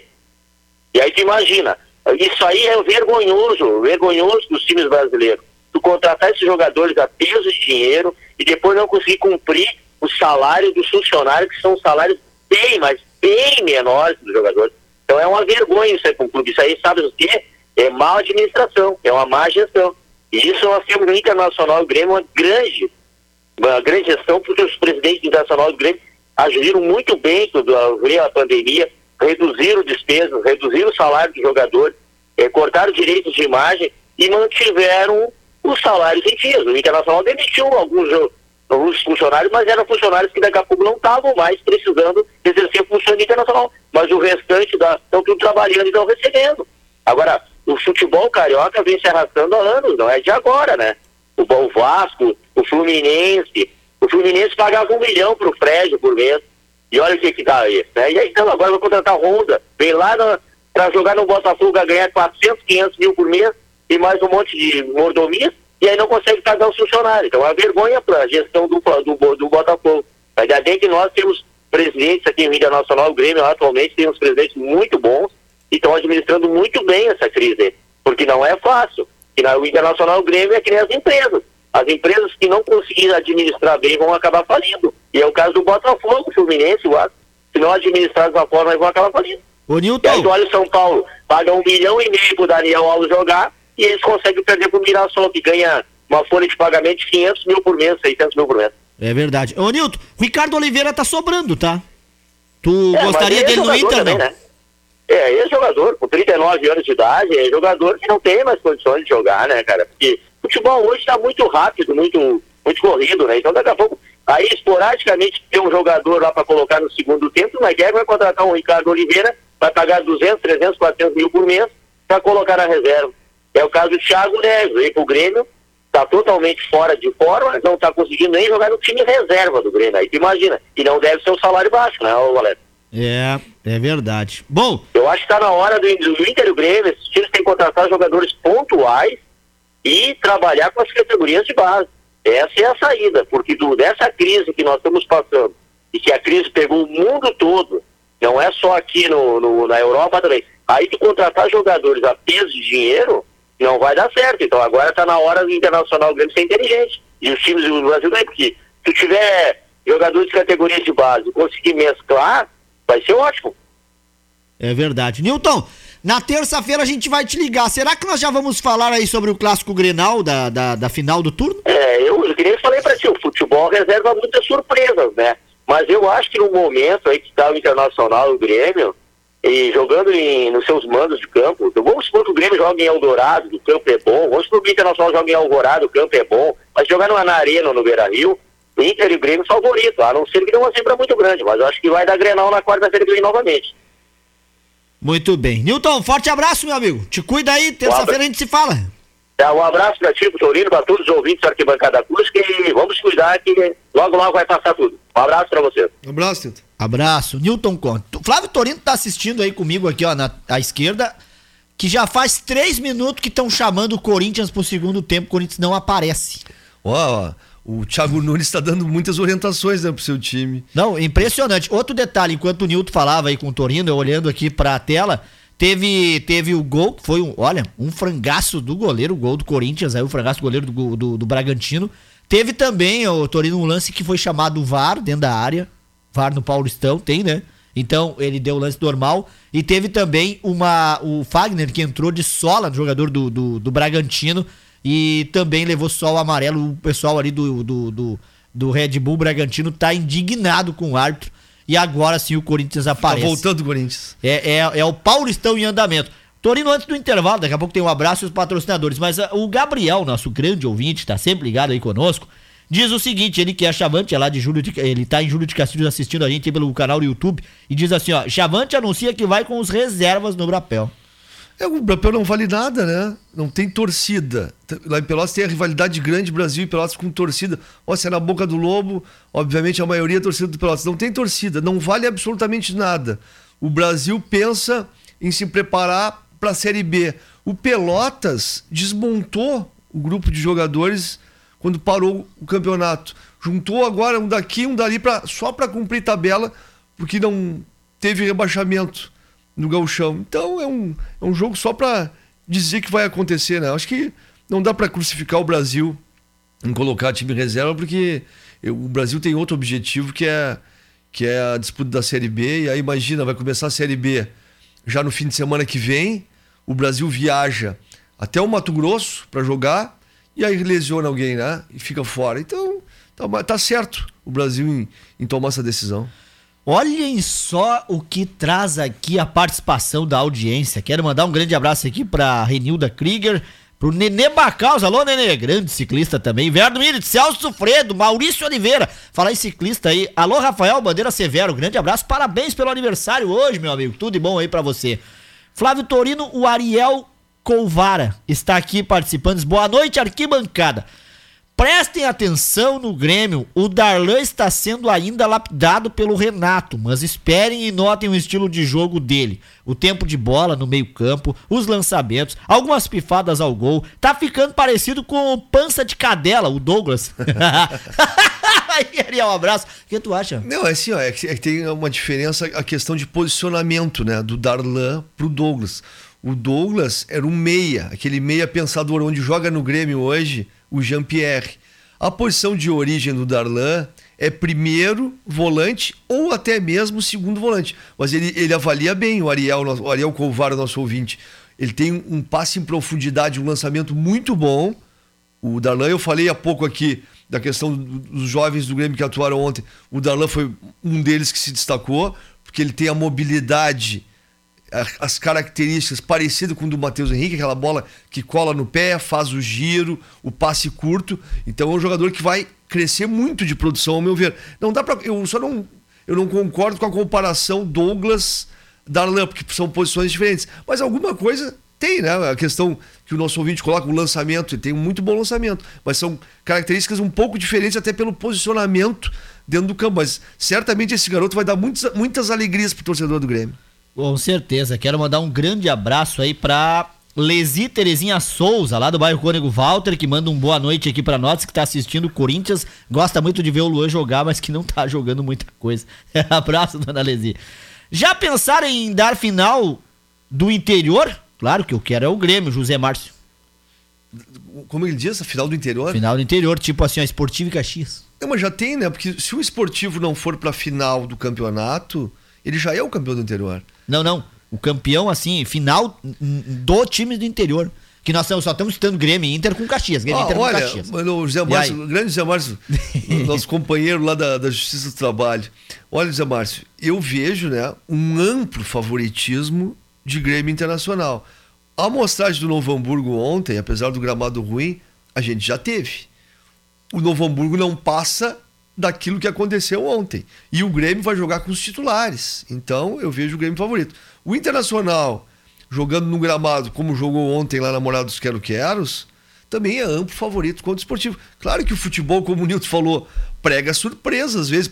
Imagina, como o José Márcio quer uma final esportiva em Novo Hamburgo, né? Do, do é. turno. Mas eu, olha, eu vejo, eu vejo difícil né, de acontecer. Eu vejo que quarta-feira que vem, e eu, eu vejo pela qualidade técnica de Grêmio Internacional com relação aos times do interior, e o desejo meu também, né? Porque eu sou um cara que adora o Grenal. Então, eu queria terça-feira que vem aqui estar aqui falando do Grenal de quarta. É verdade. Vamos torcer, né, para que vença o melhor, que tenhamos belíssimos espetáculos. Não. Aí um detalhe, Valério. Eu vejo o esportivo melhor que o Novo Hamburgo. Assim não é. Em, até em plantel. O esportivo é o time que Sim. tá mais ajeitado do que o Novo Hamburgo. Eu, falei no início, o Novo Hamburgo foi um dos últimos a se apresentar teve dificuldade. Eu vejo que o, o Esportivo é um time mais encaixado. Eu acho que vai ser um jogo mais duro pro Internacional do que vai ser pro Grêmio. Mas futebol tem que ser jogado né, dentro das quatro linhas. Vamos ver o que acontece no final de semana. Tu te relembra quem, quem esteve no final de março participando conosco por vídeo? E que, e, e que estava na, na comissão técnica do Novo Hamburgo, que era o Chico, treinador de goleiros. Claro. Francisco Alves, né? Grande um abração aí para ele. Lembra que nós falávamos com ele sobre a, o retorno, como seria difícil pro Novo Hamburgo? O Novo Hamburgo se classificou. Inacreditável. Nós falamos com o Chico naquela época. O, o, o Novo Hamburgo não tinha, tinha vitória. três pontos. Não tinha ganho, ganho, no campeonato ainda? É, tinha três pontos. E aí ele agora, dos últimos nove, fez cinco. É. Ele venceu uma e empatou duas. Mesma coisa o Juventude. Não tinha ganho nenhuma. Ganhou duas e perdeu uma. É, ganhou uma, perdeu ficou duas. fora. Então, assim, ó, o campeonato tem surpresas. O esportivo chegando, e foi a pergunta que eu fiz pra dona Zuleika, com tudo pra cima do Inter, ele pode complicar, mas é claro que o Inter é o favorito, assim como o Grêmio é diante do Novo Hamburgo. Mas, como o Caxias tá lá sentadinho esperando, ele vai ficar, é claro, aí esperando e quem vier ele tá preparado também, porque ele venceu o primeiro turno e tá só no aguardo. Uma coisa é certa, Valério. Não teremos decisão de campeonato com o Clássico Grenal. Caxias já tá lá, como tu falou, né? É, já, já tá, tá lá. Já tá. Então, assim, ó, o Ariel continua participando e diz que o Cortez que se cuide, pois agora ele tem uma baita sombra e tá jogando, né? E sabe cruzar a bola na área. E o Painato avaliar essa situação, que acham, hein? Eu falei há pouco aqui, o, o, o, Grêmio não vai ficar assim. O Grêmio não vai ficar somente com Cortez e com Guilherme Guedes. O Guilherme Guedes, uma grata surpresa, menino voluntarioso, chega na linha de fundo, cruza, como falou o nosso ouvinte, vai bem também na marcação, sabe fazer a linha de quatro ali quando precisa, ao lado do Kahneman, eh, do Jeromel, que foi o caso quando jogou aí lá do outro lado o Vitor Ferraz. Então é um jogador que vai demandar um pouco de tempo para dizer, olha, o Guilherme, Guilherme Guedes é o titular. E o Renato já falou e a diretoria que o Grêmio vai ao mercado, tanto que está tentando o Diogo Barbosa do Palmeiras, lateral esquerdo. E o Palmeiras não quer emprestá-lo. É certo que o Grêmio vai contratar. E tem uma notícia de hoje que é a seguinte: a CBF definiu a questão até quando os clubes podem contratar no Brasil, ou seja, mexer no grupo de jogadores. Tem a questão seguinte, ó, até 30 de outubro os clubes têm que ter ali 40 inscritos. E pode modificar alguma coisa. De 30 de outubro a 20 de novembro, os clubes podem mudar oito atletas. Esses 20 dias desses 40 que já estão inscritos. E a partir de 20 de novembro não pode escrever mais ninguém. Então vai ter um bom tempo ainda, tanto para Grêmio como para Internacional, para dar uma mexida no grupo e, e ir às compras, né? Que vai ter um negócio outro. Porque lembrando o seguinte, né? Como é que é no Brasil? No Brasil, tu, tu não consegue mexer em jogadores do, do, time da mesma série se ele fizer mais de sete partidas. Então, até no início do brasileiro, vai ter uma mexida no mercado. Claro que vai ser muito exíguo o tempo de terminar o estadual. A gente sempre o que a gente tinha todos os anos? Termina o estadual, uma semana, dez dias, começava o brasileiro. Agora vai ser quase que junto, né? Então, o mercado vai estar se movimentando no início do brasileiro. E claro, tem que relembrar o seguinte, que é o caso do Everton no Benfica, tem a janela europeia, que vai ser Também. aberta também em outubro e vai mexer em alguma coisa. 20 horas 19 minutos, 30 de julho de 2020. Último programa do mês de julho. Queremos agradecer a sua audiência, a sua companhia, dizer que é um prazer uma- ter você na nossa audiência, você que nos assiste aí na, no canal do YouTube, nos assiste no Facebook, nos ouve nos aplicativos e também nos 977. É muito gratificante ter a sua companhia. Eu quero mandar um abraço lá pra Santa Rita do Sul. Alô, Luan! Um grande abraço lá pra Santa Rita do Sul, nome de craque, hein? Outro detalhe aqui que eu quero também mandar abraço era pra Arambaré. O nosso tenente, como o nosso saudoso Manuel Paulo sempre chamava, Juliano Gajo. Grande abraço, Juliano, pro Alisson, pra toda a família aí em Arambaré. Um grande abraço, obrigado por termos vocês aí como os nossos ouvintes. Você que chegou agora, né, não ouviu o primeiro é, assunto do programa, a morte do vice-presidente do Grêmio, vítima de complicações decorrentes ao coronavírus. Marco Bobsin, de 68 anos, recebeu alta após 100 dias internado, mas não resistiu a uma infecção generalizada, voltou ao hospital e acabou agora, no início da noite, falecendo lá no Hospital Moinhos de Vento, na capital. O Arquibancada Acústica às 8h20 faz o intervalo e volta daqui a pouquinho em nome da Sportline, da Mix Bebidas, também, é claro, do Sinaleira Burger e da Tecno Chaves. Lembrando que você também pode participar da promoção lá que está na página da Acústica no Facebook e também no site. Frigorífico Boi Bom e Acústica FM vão dar aquela forcinha pro churras do Dia dos Pais, hein? Serão dois kits de picanha, maminha, costelão, refri e carvão. Presente do Frigorífico Boi Bom. Curta, compartilhe e marque aquela pessoa especial. Sorteio dia 8 de agosto no programa Papos e Receitas com a promoção do Dia dos Pais Frigorífico Boi Bom e Acústica FM comemore com responsabilidade sem aglomeração. E lembrando também que pela primeira vez na região, Camacu recebe o Cinema Drive-In. Dois finais de semana de pura diversão para você e sua família. Cinema Drive-In será nos dias 8 e 9 e 22 e 23 de agosto no Sindicato Rural de Camacu. A realização é da Up Produtora e o apoio é da Acústica FM. Continuem sintonizados, a gente retorna já já depois do break. Acústica! Bate-papo, entrevistas, dupla Grenal, esporte local e tudo que rola no mundo esportivo. Participe dê a sua opinião. Arquibancada Acústica. Aqui você é o camisa 10. Arquibancada Acústica. Todas as terças e quintas, dando uma goleada na concorrência. Muito bem, estamos de volta. 8 e 28 10 graus é a temperatura, 20 horas 28 minutos. Aqui acústica, tudo em uma única rádio. E esse é o meu, seu, nosso debate esportivo de toda terça e quinta. É o Arquibancada Acústica, onde você é o camisa 10. Para a Sinaleira Burger, Sport Line, Tecno Chaves e Mix Bebidas, nós vamos direto ao bairro Dona Tereza. Vamos saber como está o Gerson Castilho. Boa noite, meu amigo. Boa noite, Valério. Boa noite, Flávio Torino, aos ouvintes do Arquibancada Acústica, em especial aos torcedores do Esporte Clube Internacional, único campeão do mundo FIFA Rio Grande do Sul. Sempre com essa marca nesse programa, o Gerson que trouxe esse lema e que o pessoal, quando eu não ligo pro Gerson, diz assim, ó, por que tu não chamou o Gerson? Acho que eles gostam de ouvir essa frase, viu, Gerson? Pode ser, né, Valério? Mas, Valério, me diz uma coisa, eu vou perguntar para ti e pro Flávio Torino. Vocês já ouviram a, a palavra bom senso? Bom senso, já, eu já ouvi muito, hein? É, o bom senso é o que tem que ter o nosso prefeito Marquesan para trazer os jogos da dupla agora para Porto Alegre. Ele tem que ter bom senso. O Covid, se todo mundo está se cuidando, todo mundo está fazendo o que tem que fazer, os clubes, não tem torcida, não tem aglomeração, por que, que não pode jogar em Porto Alegre? Eu acho que está na hora de ter bom senso, Valério e Torino. Gerson, tudo bom? Tudo bom, Torino? Não, nós estávamos falando nisso do programa, realmente isso aí. Olha, o Porto Alegre está na contramão eh, de todas as capitais do Brasil onde estão tendo jogos. Então, a questão rígida sanitária é tão grande dos clubes que seria o momento agora nas fi- semifinais no fim de semana da gente fazer até uma avaliação tendo os jogos em Porto Alegre, né? Como é que vai ser? Eu acho que o, o prefeito não pode tirar né, o, o jogo de Grêmio Internacional. Ele alega o seguinte, Gerson, que se colocar o jogo em Porto Alegre, vai parecer para a população, para os torcedores, que está tudo voltando ao normal. Mas todo mundo sabe que as coisas não estão voltando ao normal. Estão gradativamente acontecendo. Tanto que o futebol é sem público e com uma testagem muito grande dos jogadores. 2 a 0 Corinthians aqui, o gol do Jô, de cabeça agora, do Estamos vendo aqui.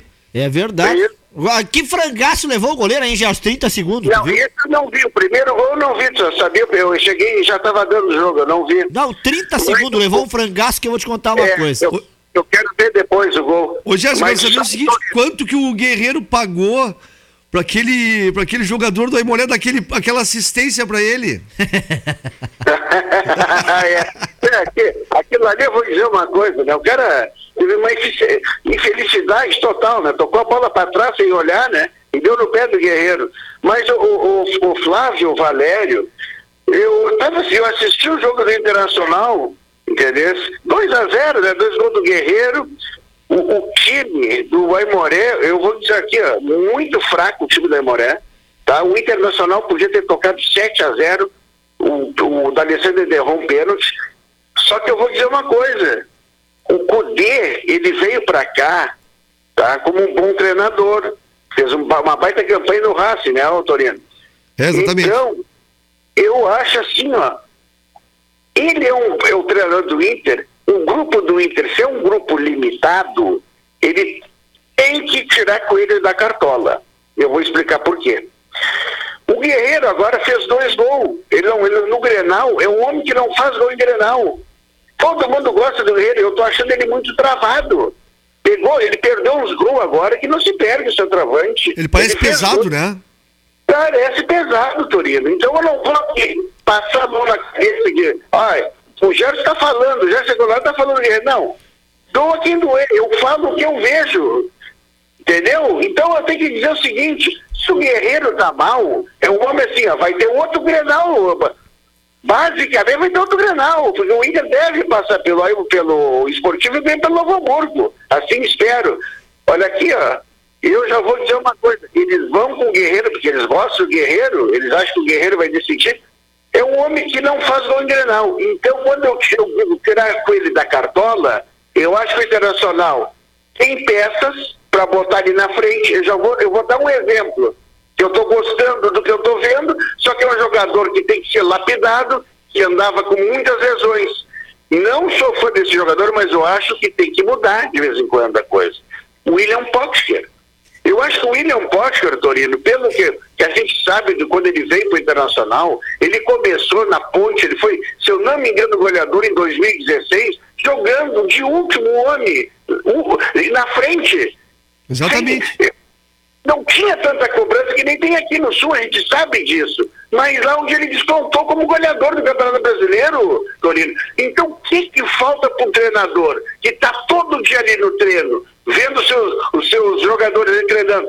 Por que, que não pode fazer uma, uma, uma substituição? Olha, o Pote vai jogar enfiado, vou jogar com dois caras uh, do, do, do, dois caras ligeiros pelos flancos, tá? Dois caras que veio de trás, o D'Alessandro pode ser banco, tipo o Galhardo com, com o Bosquila, o, o, o para alimentar ele. O Thiago Galhardo jogou muito bem contra, contra o Aimoré, eu vi o jogo. Então, aqui, ó, tem como alimentar o centroavante, mas muda. Muda o centroavante. Se não tá dando com o Guerreiro, bota o Bodker. Ah, o Tchê não pode ficar parado na mesmice. Eu quero ver se o Inter passar agora com o Guerreiro e tudo quanto é esportivo, o que, que o Guerreiro vai apresentar no Grenal? O Guerreiro não fez um gol em Grenal, um gol ainda em clássico. Sabe por quê, então, Gerson?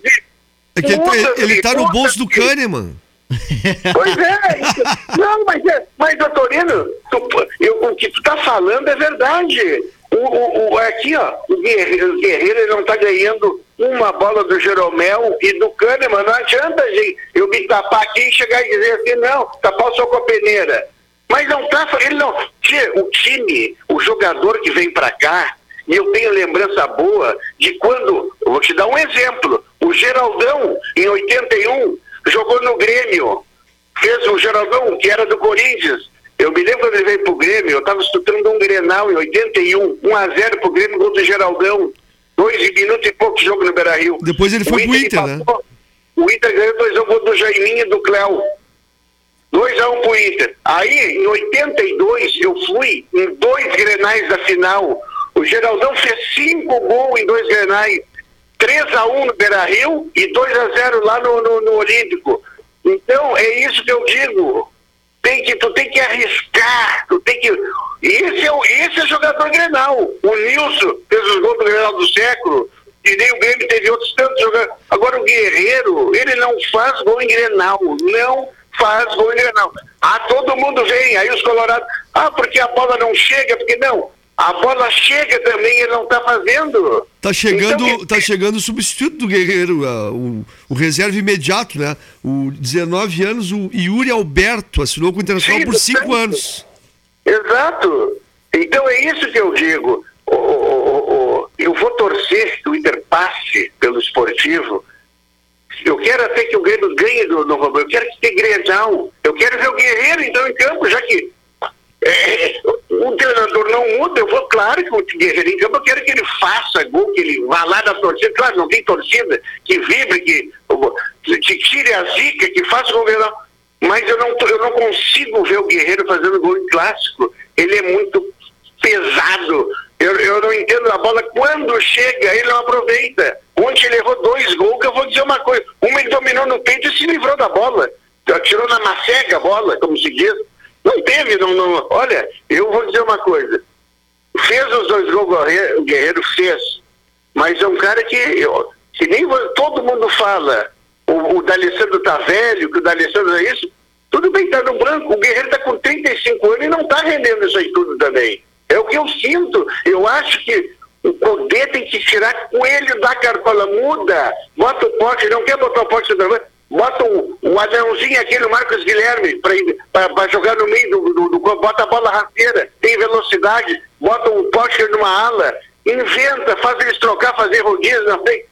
Tem que ter criatividade nisso aí. E treinar, e treinar. Não precisa ter um, um centroavante de, de área também de referência.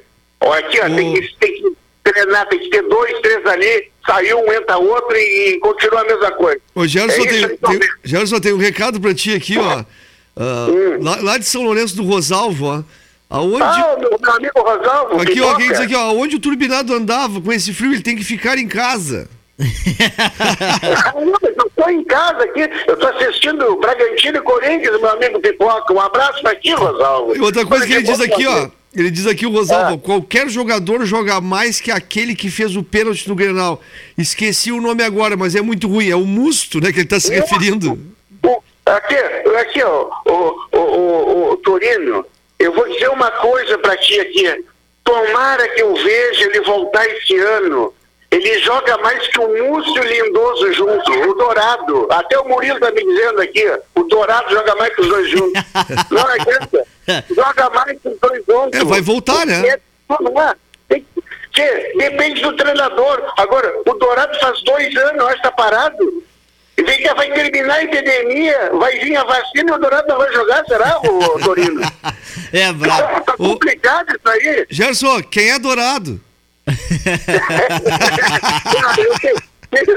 Aqui, ó, o, o, Torino, Valério, eu vou dizer uma coisa, eu tenho saudade de Dourado. Eu gosto, o Dourado é camiseta. O Dourado, ele tem uma a, a passada larga, daquele jogador que quando tu acha que vão passar por ele, ele estica a perna e tira a bola. Gosto do O passo é tão qualificado, a gente sabe, mas é um cara camiseta, é um cara que esforça pelo time e é um cara pegador, é um cara que tem pegada mesmo. Eu gosto dele. Eu acho que é melhor que o Musto e Mendoza junto. Tá aí. É Be belo, belo comentário do Gerson a respeito do time colorado e dando também as suas, as suas explicações. O Bragantino erra gol, erra gol e leva dois do Corinthians. Ô Gerson, daqui a pouquinho, depois desse jogo aí, nós vamos para casa e vamos assistir aí a Santos e Ponte. Tu sabe quem vai ser o destaque do Santos no ataque e já tá confirmado? Marinho! Lembra do Marinho? Ah, Marinho, que era do Grêmio. Isso. E tu lembra, e tu sabe quem vai ser o destaque da Ponte Preta no ataque para alegria da dona Zuleika? Quem? A Apodi. O Apodi é lateral. O Apodi tá jogando de atacante, ele é lateral direito. atacante. tu sabe o Flávio Dorino, Valério? Eu forço pra Ponte Preta tirar, não, força, não sei de onde, pra ganhar o Brasil, o, esse, o, o Paulistão Porque ela já bateu na trave em 77 quando perdeu o gol do Basílio, lembra, né, Torino? 1x0 pro Corinthians. Sim. E depois, em 81, eu torcendo pra Ponte também, ela, ela podia avançar e ir pra final. Perdeu pro Grêmio. Ela ganhou, do, é, o Grêmio ganhou 3x2 dela lá em Campinas e depois a Ponte ganhou 1x0 do Grêmio aqui. Gol do Oswaldo, do, do Lula, acho que foi. Não, foi, Foi gol, 1 a 0. foi gol do. Gerson, foi gol do Oswaldo que atuava pela ponte, depois o Grêmio foi lá e, e contratou o Oswaldo. Não, e outra, e o que fez de craque essa, essa Ponte Preta, começando com o Carlos, o Polós, o Oscar, que era da seleção brasileira, o zagueiro, o Oscar. Sim, o Oscar que foi pro São Paulo depois. Isso, isso, de cá, o Lola, que, o que teve de jogador bom essa, essa Ponte Preta e não, nunca ganhou nada, Torino. Eu torço pra ela, hoje eu vou torcer pra Ponte contra o Santos. Quero que vá até o final de seja campeão paulista. Eu vou torcer pra Ponte. Ô Gerson, a ponte que se cuide do Mirassol. hein? Alô, Gerson? É, caiu. Caiu o Gerson. Caiu a ligação. Eu ia dizer pro Gerson que a. a O ponte Gerson não caiu, né? Caiu a ligação. É, caiu a ligação, né? é, Don Zeca que disse que se derrubar é pênalti. Alô, É. Gerson? É, deu, deu um, corte aí no. Deu um corte na linha aí do, do Gerson, a gente perdeu o contato dele, mas eu ia brincar com ele que a ponte que se cuide aí com o Mirassol. E o que pode acontecer, né? É sorteio, Torino, a- a- os outros jogos ou não? Do Campeonato Paulista? É. Eu acho que, eu acho que é cruzamento já. Eu acho que está pré-definido. Até vamos puxar a tabela do Paulistão para dar, pra dar uma olhada, mas eu acho que está pré-definido. Se foi, se é como foi ontem, os primeiros confrontos, o que, que nós teremos? Mirassol e Palmeiras, e hoje Corinthians e quem saiu Santos. Eu acho que, eu acho que é por aí. Mas vamos ter que ver a tabela aqui. Bom, enquanto isso, eu mando um grande abraço aqui a quem está ligado aqui conosco. Grande abraço a todos os ouvintes que estão sintonizados aqui no, no Arquibancada Acústica. Um abração aqui, ó, vai lá pro Rosalvo, tu já mandaste aí, grande abraço, viu, Rosalvo? Toda a galera aí em São Lourenço do Sul. Quero mandar um abraço aqui pro Rian Carvalho e também, é claro, aí pro pessoal lá em Arambaré nos acompanhando. Conseguiu aí, Torino? Tá abrindo aqui, Valério. É, Quartas de final tá aqui, ó, os, os quatro jogos. Vamos abrir aqui a semifinal do Paulistão. Primeira melhor campanha contra a quarta melhor campanha. Segunda melhor campanha contra a terceira melhor campanha. Então, o que que acontece? É a classificação geral que vai decidir os confrontos. Olha aí, não, é- surpresa, não é hein? chaveamento, é a classificação geral. E vamos ver como é que tá a geral. A geral, classificação geral do Paulistão. Tá abrindo aqui, Valério. A- Aqui tudo é ao vivo, rapaz. A gente Aqui, ó, toca no assunto li- olha só quem é o líder da geral, o Bragantino que está sendo eliminado. O Depois, líder? de- é, com 23. Depois o Palmeiras, 21.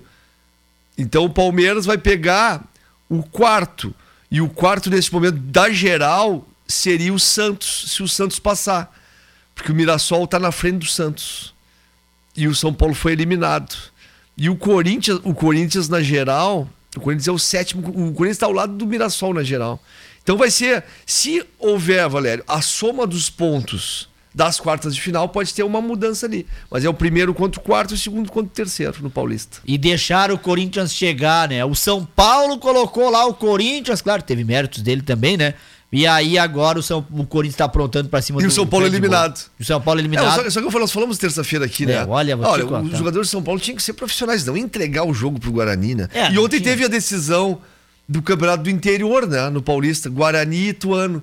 Sabe quanto foi o jogo, Valério? A decisão foram 12 pênaltis pro Guarani e 11 pro Ituano. Foi 12 a 11 nos pênaltis. Ah, perdi essa. Eu adoro decisão por pênalti, foi, rapaz. foi antes do jogo do, do Ah, São Paulo. Mas eu adoro decisão por pênalti, já se eu ia lavar a baia. Torino, arbitragem aí tu já tem do- do- dos jogos possíveis aí do Campeonato Gaúcho ou não? Saiu, a, saiu a escala da arbitragem, vamos puxar aqui, do, dos dois jogos, né? Os dois jogos de, de semifinal. Até tinha a questão toda do, do comentarista de arbitragem da Gaúcha, o Johnny Vasconcelos, estava colocando os árbitros que, que iriam para o jogo, que iriam para o sorteio. Esse oficialmente, Jean-Pierre Lima no jogo do Internacional e Daniel Bins no jogo do Grêmio. Mas até o final do programa vamos confirmar aqui oficialmente essa informação. E Valério, tem um detalhe que eu te passei no intervalo, né? A questão Grêmio e Novo Hamburgo. Pela quarta vez, Grêmio e Novo Hamburgo vão, vão disputar o jogos de mata-mata pelo Campeonato Gaúcho. Isso aconteceu quando o Grêmio foi eliminado nos pênaltis, lembra que o Renato era o treinador, perdeu para o Novo Hamburgo. Outra vez o Grêmio ganhou nos pênaltis e a outra vez o Grêmio ganhou no tempo normal. Foi a, o destino do Grêmio. Foi em 2010, final da Taça Fernando Carvalho. Grêmio 1, Novo Hamburgo 0. Em 2015, quartas de final de Gauchão. Grêmio 1, Novo Hamburgo 1. Aí o Grêmio ganhou do Novo Hamburgo 6 a 5 nos pênaltis. E em 2017, jogo que tava o Renato lá, foi Grêmio Novo Hamburgo 1 a 1 e o Novo Hamburgo ganhou do Grêmio 7 a 6 nos pênaltis. Então nós vamos um quarto confronto nessa década de mata-mata entre entre Grêmio e Novo Hamburgo. Muito bem, tá aí os números que o Flávio Torino traz pra gente. Agora são 15 para as 9 da noite. Agora sim nós conseguimos o contato com Cláudio Souza. Boa noite, Claudião. Boa noite, Valério. Boa noite, ouvinte aí. Boa noite, Flávio. Tudo O- bem, Valério? Tudo, tudo tranquilo. Claudião, iniciamos o programa com a triste notícia da morte do vice-presidente do Grêmio, Marco Bobsin. Mais um que a Covid complicou a vida e levou, né, Claudião? Mas é, essa coisa não dá pra brincar, Valério. É complicada a É, coisa, uma olha. vez, é. Se a pessoa tem alguma debilitação, alguma doença pré-existente, é quase fatal, né? Difícil salvar. É verdade. Não, é, é triste também a gente ter que tocar nisso aí, mas é, foi um acontecimento também dos tantos que agora na terça a gente teve a morte do Rodrigo Rodrigues também. E Isso. tem muita gente que não tá se cuidando, né, Claudião? A prainha teve que ter, ser interditada com montes de areia pro pessoal não jogar bola lá, tu imagina? que dá, na verdade. Eu passei lá, mas não vi, eu passei numa rua atrás, lá, mas eu ver. Mas eu vi as fotos que tu postou hoje manhã, era, tem um monte e monte de terra lá pra não. Pra não, não pessoas não ir, né? É que a juventude é assim, né? A juventude não. não, não juventude não, já foi jovem, né, Valério? Tu ainda é jovem, nós somos velhos, né? É, mas eu vou te juventude não contar. tem medo de nada, né? Valério? É, mas tem que se cuidar. Olha os números do Covid-19 em Camacuã 350 e muitos É. jovens que estão pegando. Isso tudo é aqueles que diziam assim: não, eu vou fazer festa porque eu não pego isso aí. Viu, lá, viu só, né, Claudião? E, e tem 78 exames esperando o resultado, né? É, tem essa também. E aí, Claudião, Ela tudo bom? quase 400. Olha só, Valério. Claudião e Valério, a confirmação, Valério, vai ser realmente, ó, Jean-Pierre Lima apita o jogo do Internacional e Daniel Nobre Bins apita o jogo do Grêmio. Tá, a escala tá definida. E sabe o que aconteceu agora, Claudião? A CBF É. marcou Fluminense e Grêmio na estreia do Campeonato Brasileiro, dia 9, para o CT Hélio Dourado, o jogo. tu vê? Claro, não tem como marcar para Porto Alegre, o pre- o prefeito não libera, mas tem uma esperança grande do Grêmio e do Internacional para liberar já esse fim de semana. É, né? É impressionante. Fluminense Grêmio, duelo de tricolores. No CT Hélio Dourado. CT Dourado, hein? Eu vou te contar uma É. coisa. Ô, ô, Claudião, fala pra mim aí, tu, tu, tu tá é, sabendo que nós vamos ter Novo Hamburgo e Grêmio e Esportivo e Inter. Quem vai levar melhor? Podemos semana que vem te ligar pra falar de Grenal? Pois é, bom, provavelmente teremos o Grenal, né? O, o, o Grenal e é, é estranho, eu tava falando em mano de campo e, e mas não tem torcida, né? A única vantagem é jogar no teu campo, tu vai conhecer as placas de velocidade, alguma coisa. Mas a torcida não vai ter, né? Não tem torcida, então não muda muito. É verdade. Mas Quem- eu acho que se, se tudo der certo, né? Se tudo der na, na, na- na- como todo mundo espera, acho que vai dar Grenal, né? Essa decisão desse segundo turno. O que que tu achou do Grêmio ontem? É, o, o time totalmente reserva, né? O, o, o time até foi bem, né? Ah, muitos jogadores que a gente. É uma, uma oportunidade, né? É, o Luciano mesmo, mu- muito displicente, né? Errou gol até sem goleiro, né? Então, depois eles não sabem porque eles não conseguem ser titular, né? Na hora de aproveitar uma oportunidade, eh, dar o máximo que pode, né? Mostrar para o treinador que tem condições de jogar. Eles fazem uma apresentação muito fraca, mas eu gostei. O lateral esquerdo eu gostei muito. O Darlan está melhorando, está tá evoluindo bastante também. É, eu achei o time bem, bem, bem. Bem- é, embora que já tenha esse time praticamente já desde o ano passado, né? O, o Renato que agregou mais uns É verdade. Bom, O- jogadores novos, né? também, o, o, o Nilton defende muito a base. O Gerson diz que agora é pros gremistas se cuidar que o Guerreiro acordou. Esse é o Guerreiro. O, o Guerreiro fez, fez dois gols contra da Imoré, é uma loucura, né? Isso aí tem que abrir o olho mesmo. Você pode ter que Ô, Claudião, e outra, né, Claudião? Olha o, pa, o passe que ele né? recebeu do jogador da Imoré. Aquele é inimigo da trincheira. É. Ô, Mas jogo assim, jogo fraquinho, a gente sabe que ele faz gol, né? É, tá jogo aí. decisivo que até agora ele não, não, não, não disse que veio, né? E tomara que nem não invente agora no Grenal querer mostrar pra que que veio, né? Mas eu acho que não. Tá aí. Cláudio ah, Souza. Tá. Ô, Claudião, na terça-feira, então, nós vamos falar sobre o possível Grenal, ou quem sabe, né? Não dá pra é. despistar esportivo e Novo Hamburgo, Grêmio e Novo Hamburgo, é. Inter e Novo Hamburgo, Grêmio esportivo. E aí, o que tu acha? É, mas eu acho que vai ser difícil. Acho que vai dar mais um Grenalzinho pra nós, Valério. Tá bueno. Te ligamos na terça, Claudião. Um abraço. Falou, Valério. Um abraço aí. O pessoal se cuidar aí, que o negócio Vamos passar esse mês de julho, vai. Agora o problema é o mês de agosto, mano. Agosto é pior que julho. É, vamos torcer que o mês de agosto não seja o mês do desgosto, né, Claudião? Olha, olha. É. Como tá tudo mudado, saiba lá se não vai ser um mês bom, né? É um mês bom, né? primeira, primeira semana já não vai estar essa friaca louca, né? É, é, ainda bem, né? abraço, Claudião. Falou, um abraço, tchau. Tá aí o Cláudio Souza e quem vai encerrar o programa de hoje é ele, Clayton Dvorzek Soares. Boa noite, meu amigo, tá na linha conosco, mas em vídeo. Boa noite, Valério, boa noite, Torino, boa noite especial aos ouvintes da Arquibancada Acústica. É, Valério, a dupla Grenal não pode levar de, de barbada, na verdade, esses confrontos aí que vai ter pela Caiu, Clayton. É, o Cláudio teve uma ligação telefônica para ele bem na hora, né? É, é tudo, tudo é. É, tava ligando é, para ele. É, é tudo é, é, cronometrado. Então, tá, aqui, tá entrando ali. Tá, tudo, é, tudo é cronometrado tá, tá, e. Tá voltando. E... Tem, tem um ouvinte nosso, Valério. Valdir Menezes, ele diz aqui: boa noite é para vocês da equipe acústica. Valdir da esquina de Tapes na BR 116. Ô, grande Valdir, um grande abraço aí para ele. Agora a gente já reconecta o Clayton de Forzec, é isso, Clayton?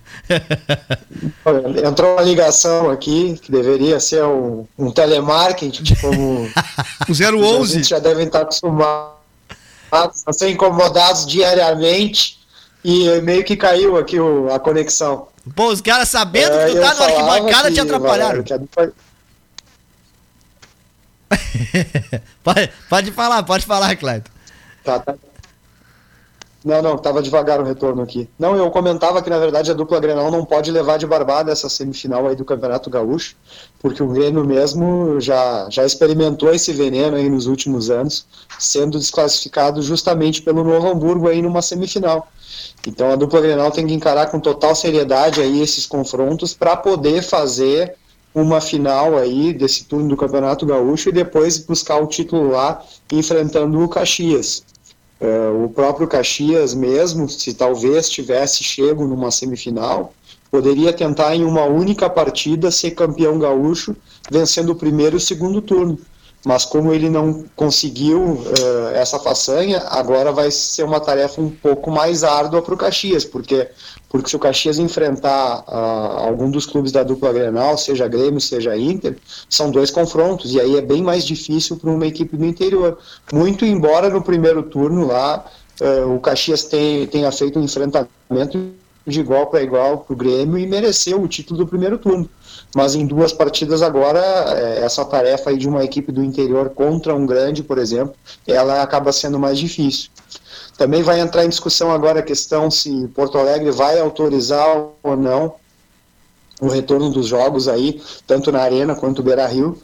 Se o prefeito Marquesan de repente autorizar, já vai gerar muita polêmica, porque, porque o torcedor colorado estava contestando uh, na época da, do Grenal que nós tivemos aí no retorno do Galchão, que o jogo não pôde ser disputado no Beira Rio, porque a prefeitura não autorizou. Se de repente o prefeito Marquesan autorizar agora, muito provavelmente as semifinais vão ser disputadas e se tiver um Grenal, esse Grenal vai ser na arena do Grêmio.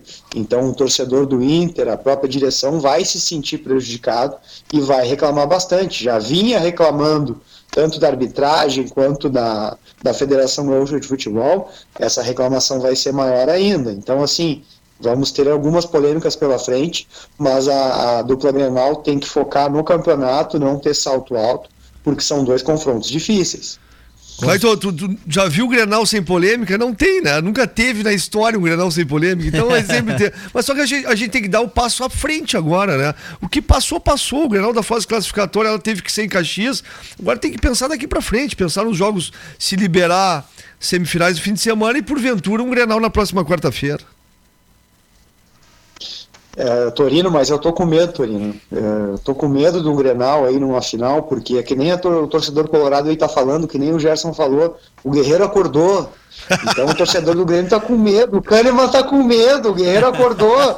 No, no jogo de ontem ali, o, o, o, segundo gol do Guerreiro mostra a filmagem, o um lance de, de trás, assim, tá todo o lado esquerdo do goleiro aberto. Eu imaginei que ele fosse chutar naquele canto que tá aberto, e ele chuta em cima do goleiro e ainda consegue fazer o gol. Foi até um lance assim meio que bizarro, né? Porque o Guerreiro, com toda a qualidade que ele tem, ele poderia tirar do goleiro, e não, ele chutou praticamente no goleiro e ainda conseguiu fazer o gol.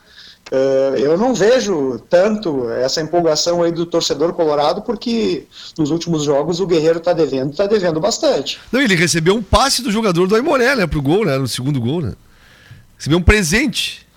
Bom. Sim, e, e, com a finalização que ele fez, ele tinha mais chances de errar do que fazer o gol, e Sim. ele ainda conseguiu fazer o gol. É verdade. E aí tu nota que não teve reclamação por parte da, da diretoria, nem da comissão técnica do Inter em relação ao gramado, né? Muito embora o gramado fosse melhor, mas saiu o resultado. E quando o resultado não vem, as desculpas uh, se sobressaem em relação aos erros da, da própria equipe.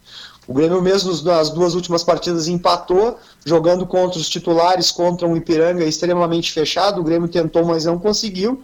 E o jogo de ontem, pelos lances que eu vi, uh, um gramado muito ruim, também alguns erros assim por parte dos reservas. O Grêmio poderia ter vencido a partida, mas falta aquele conjunto, falta um entrosamento maior e o gramado por vezes também prejudica. Ele não serve só de desculpa, mas às vezes ele atrapalha. Clayton de Vorzec Soares fechando a arquibancada desta noite de quinta-feira. Clayton, vão te esperar aqui no estúdio terça-feira, pode ser? Com certeza, Valério. Vou estar aí no estúdio presente aí. Uh, tomara que a gente esteja comentando aí duas boas atuações aí da dupla Grenal para poder fazer esse clássico aí na final do turno do Gauchão. Com certeza. Abraço, meu amigo. Boa noite. Boa noite, boa noite, Valério, boa noite, Torino, uma boa noite especial aos ouvintes do Arquibancada Acústica. Um abraço. Bom final de semana. Aí, Cláudio Vorzec Soares, é, rapidinho, ligeirinho, mas participando aqui conosco do Arquibancada, que fecha Flávio Torino na noite desta Quinta-feira, o último programa do mês de julho. Estaremos, se Deus quiser, com vocês no mês de agosto para um mês melhor, para já iniciarmos um bate-papo sobre um clássico Grenal, quem sabe na quarta-feira que vem. Mas desejamos a você aí, é claro, um bons jogos no final de semana. Fique em casa assistindo e ouvindo o Arquibancada. Cuide-se bem e em nome, é claro, da Sinaleira Burger, eh, da Sportline, da Mix Bebidas e da Tecno Chaves, um grande abraço e obrigado pela audiência e companhia de todos. Valeu, Torino. Valeu, Valério. Grande abraço. Terça-feira estamos aqui de volta e vamos acompanhar né, os jogos das semifinais do Gauchão. E a grande expectativa é para amanhã a definição do prefeito Nelson Marquesan se teremos jogos em Porto Alegre, na Arena e no Beira Rio. Até terça. Um abraço a todos. Bom, gente, Fiquem com Deus e até terça-feira que vem. Ótimo final de semana a todos, boa virada de mês e cuide-se bem, fique em casa ouvindo e assistindo Arquibancada. Tchau, tchau. Arquibancada Acústica, pra quem é apaixonado por futebol. Aqui você sempre joga em casa. Arquibancada Acústica, dando um chapéu na concorrência.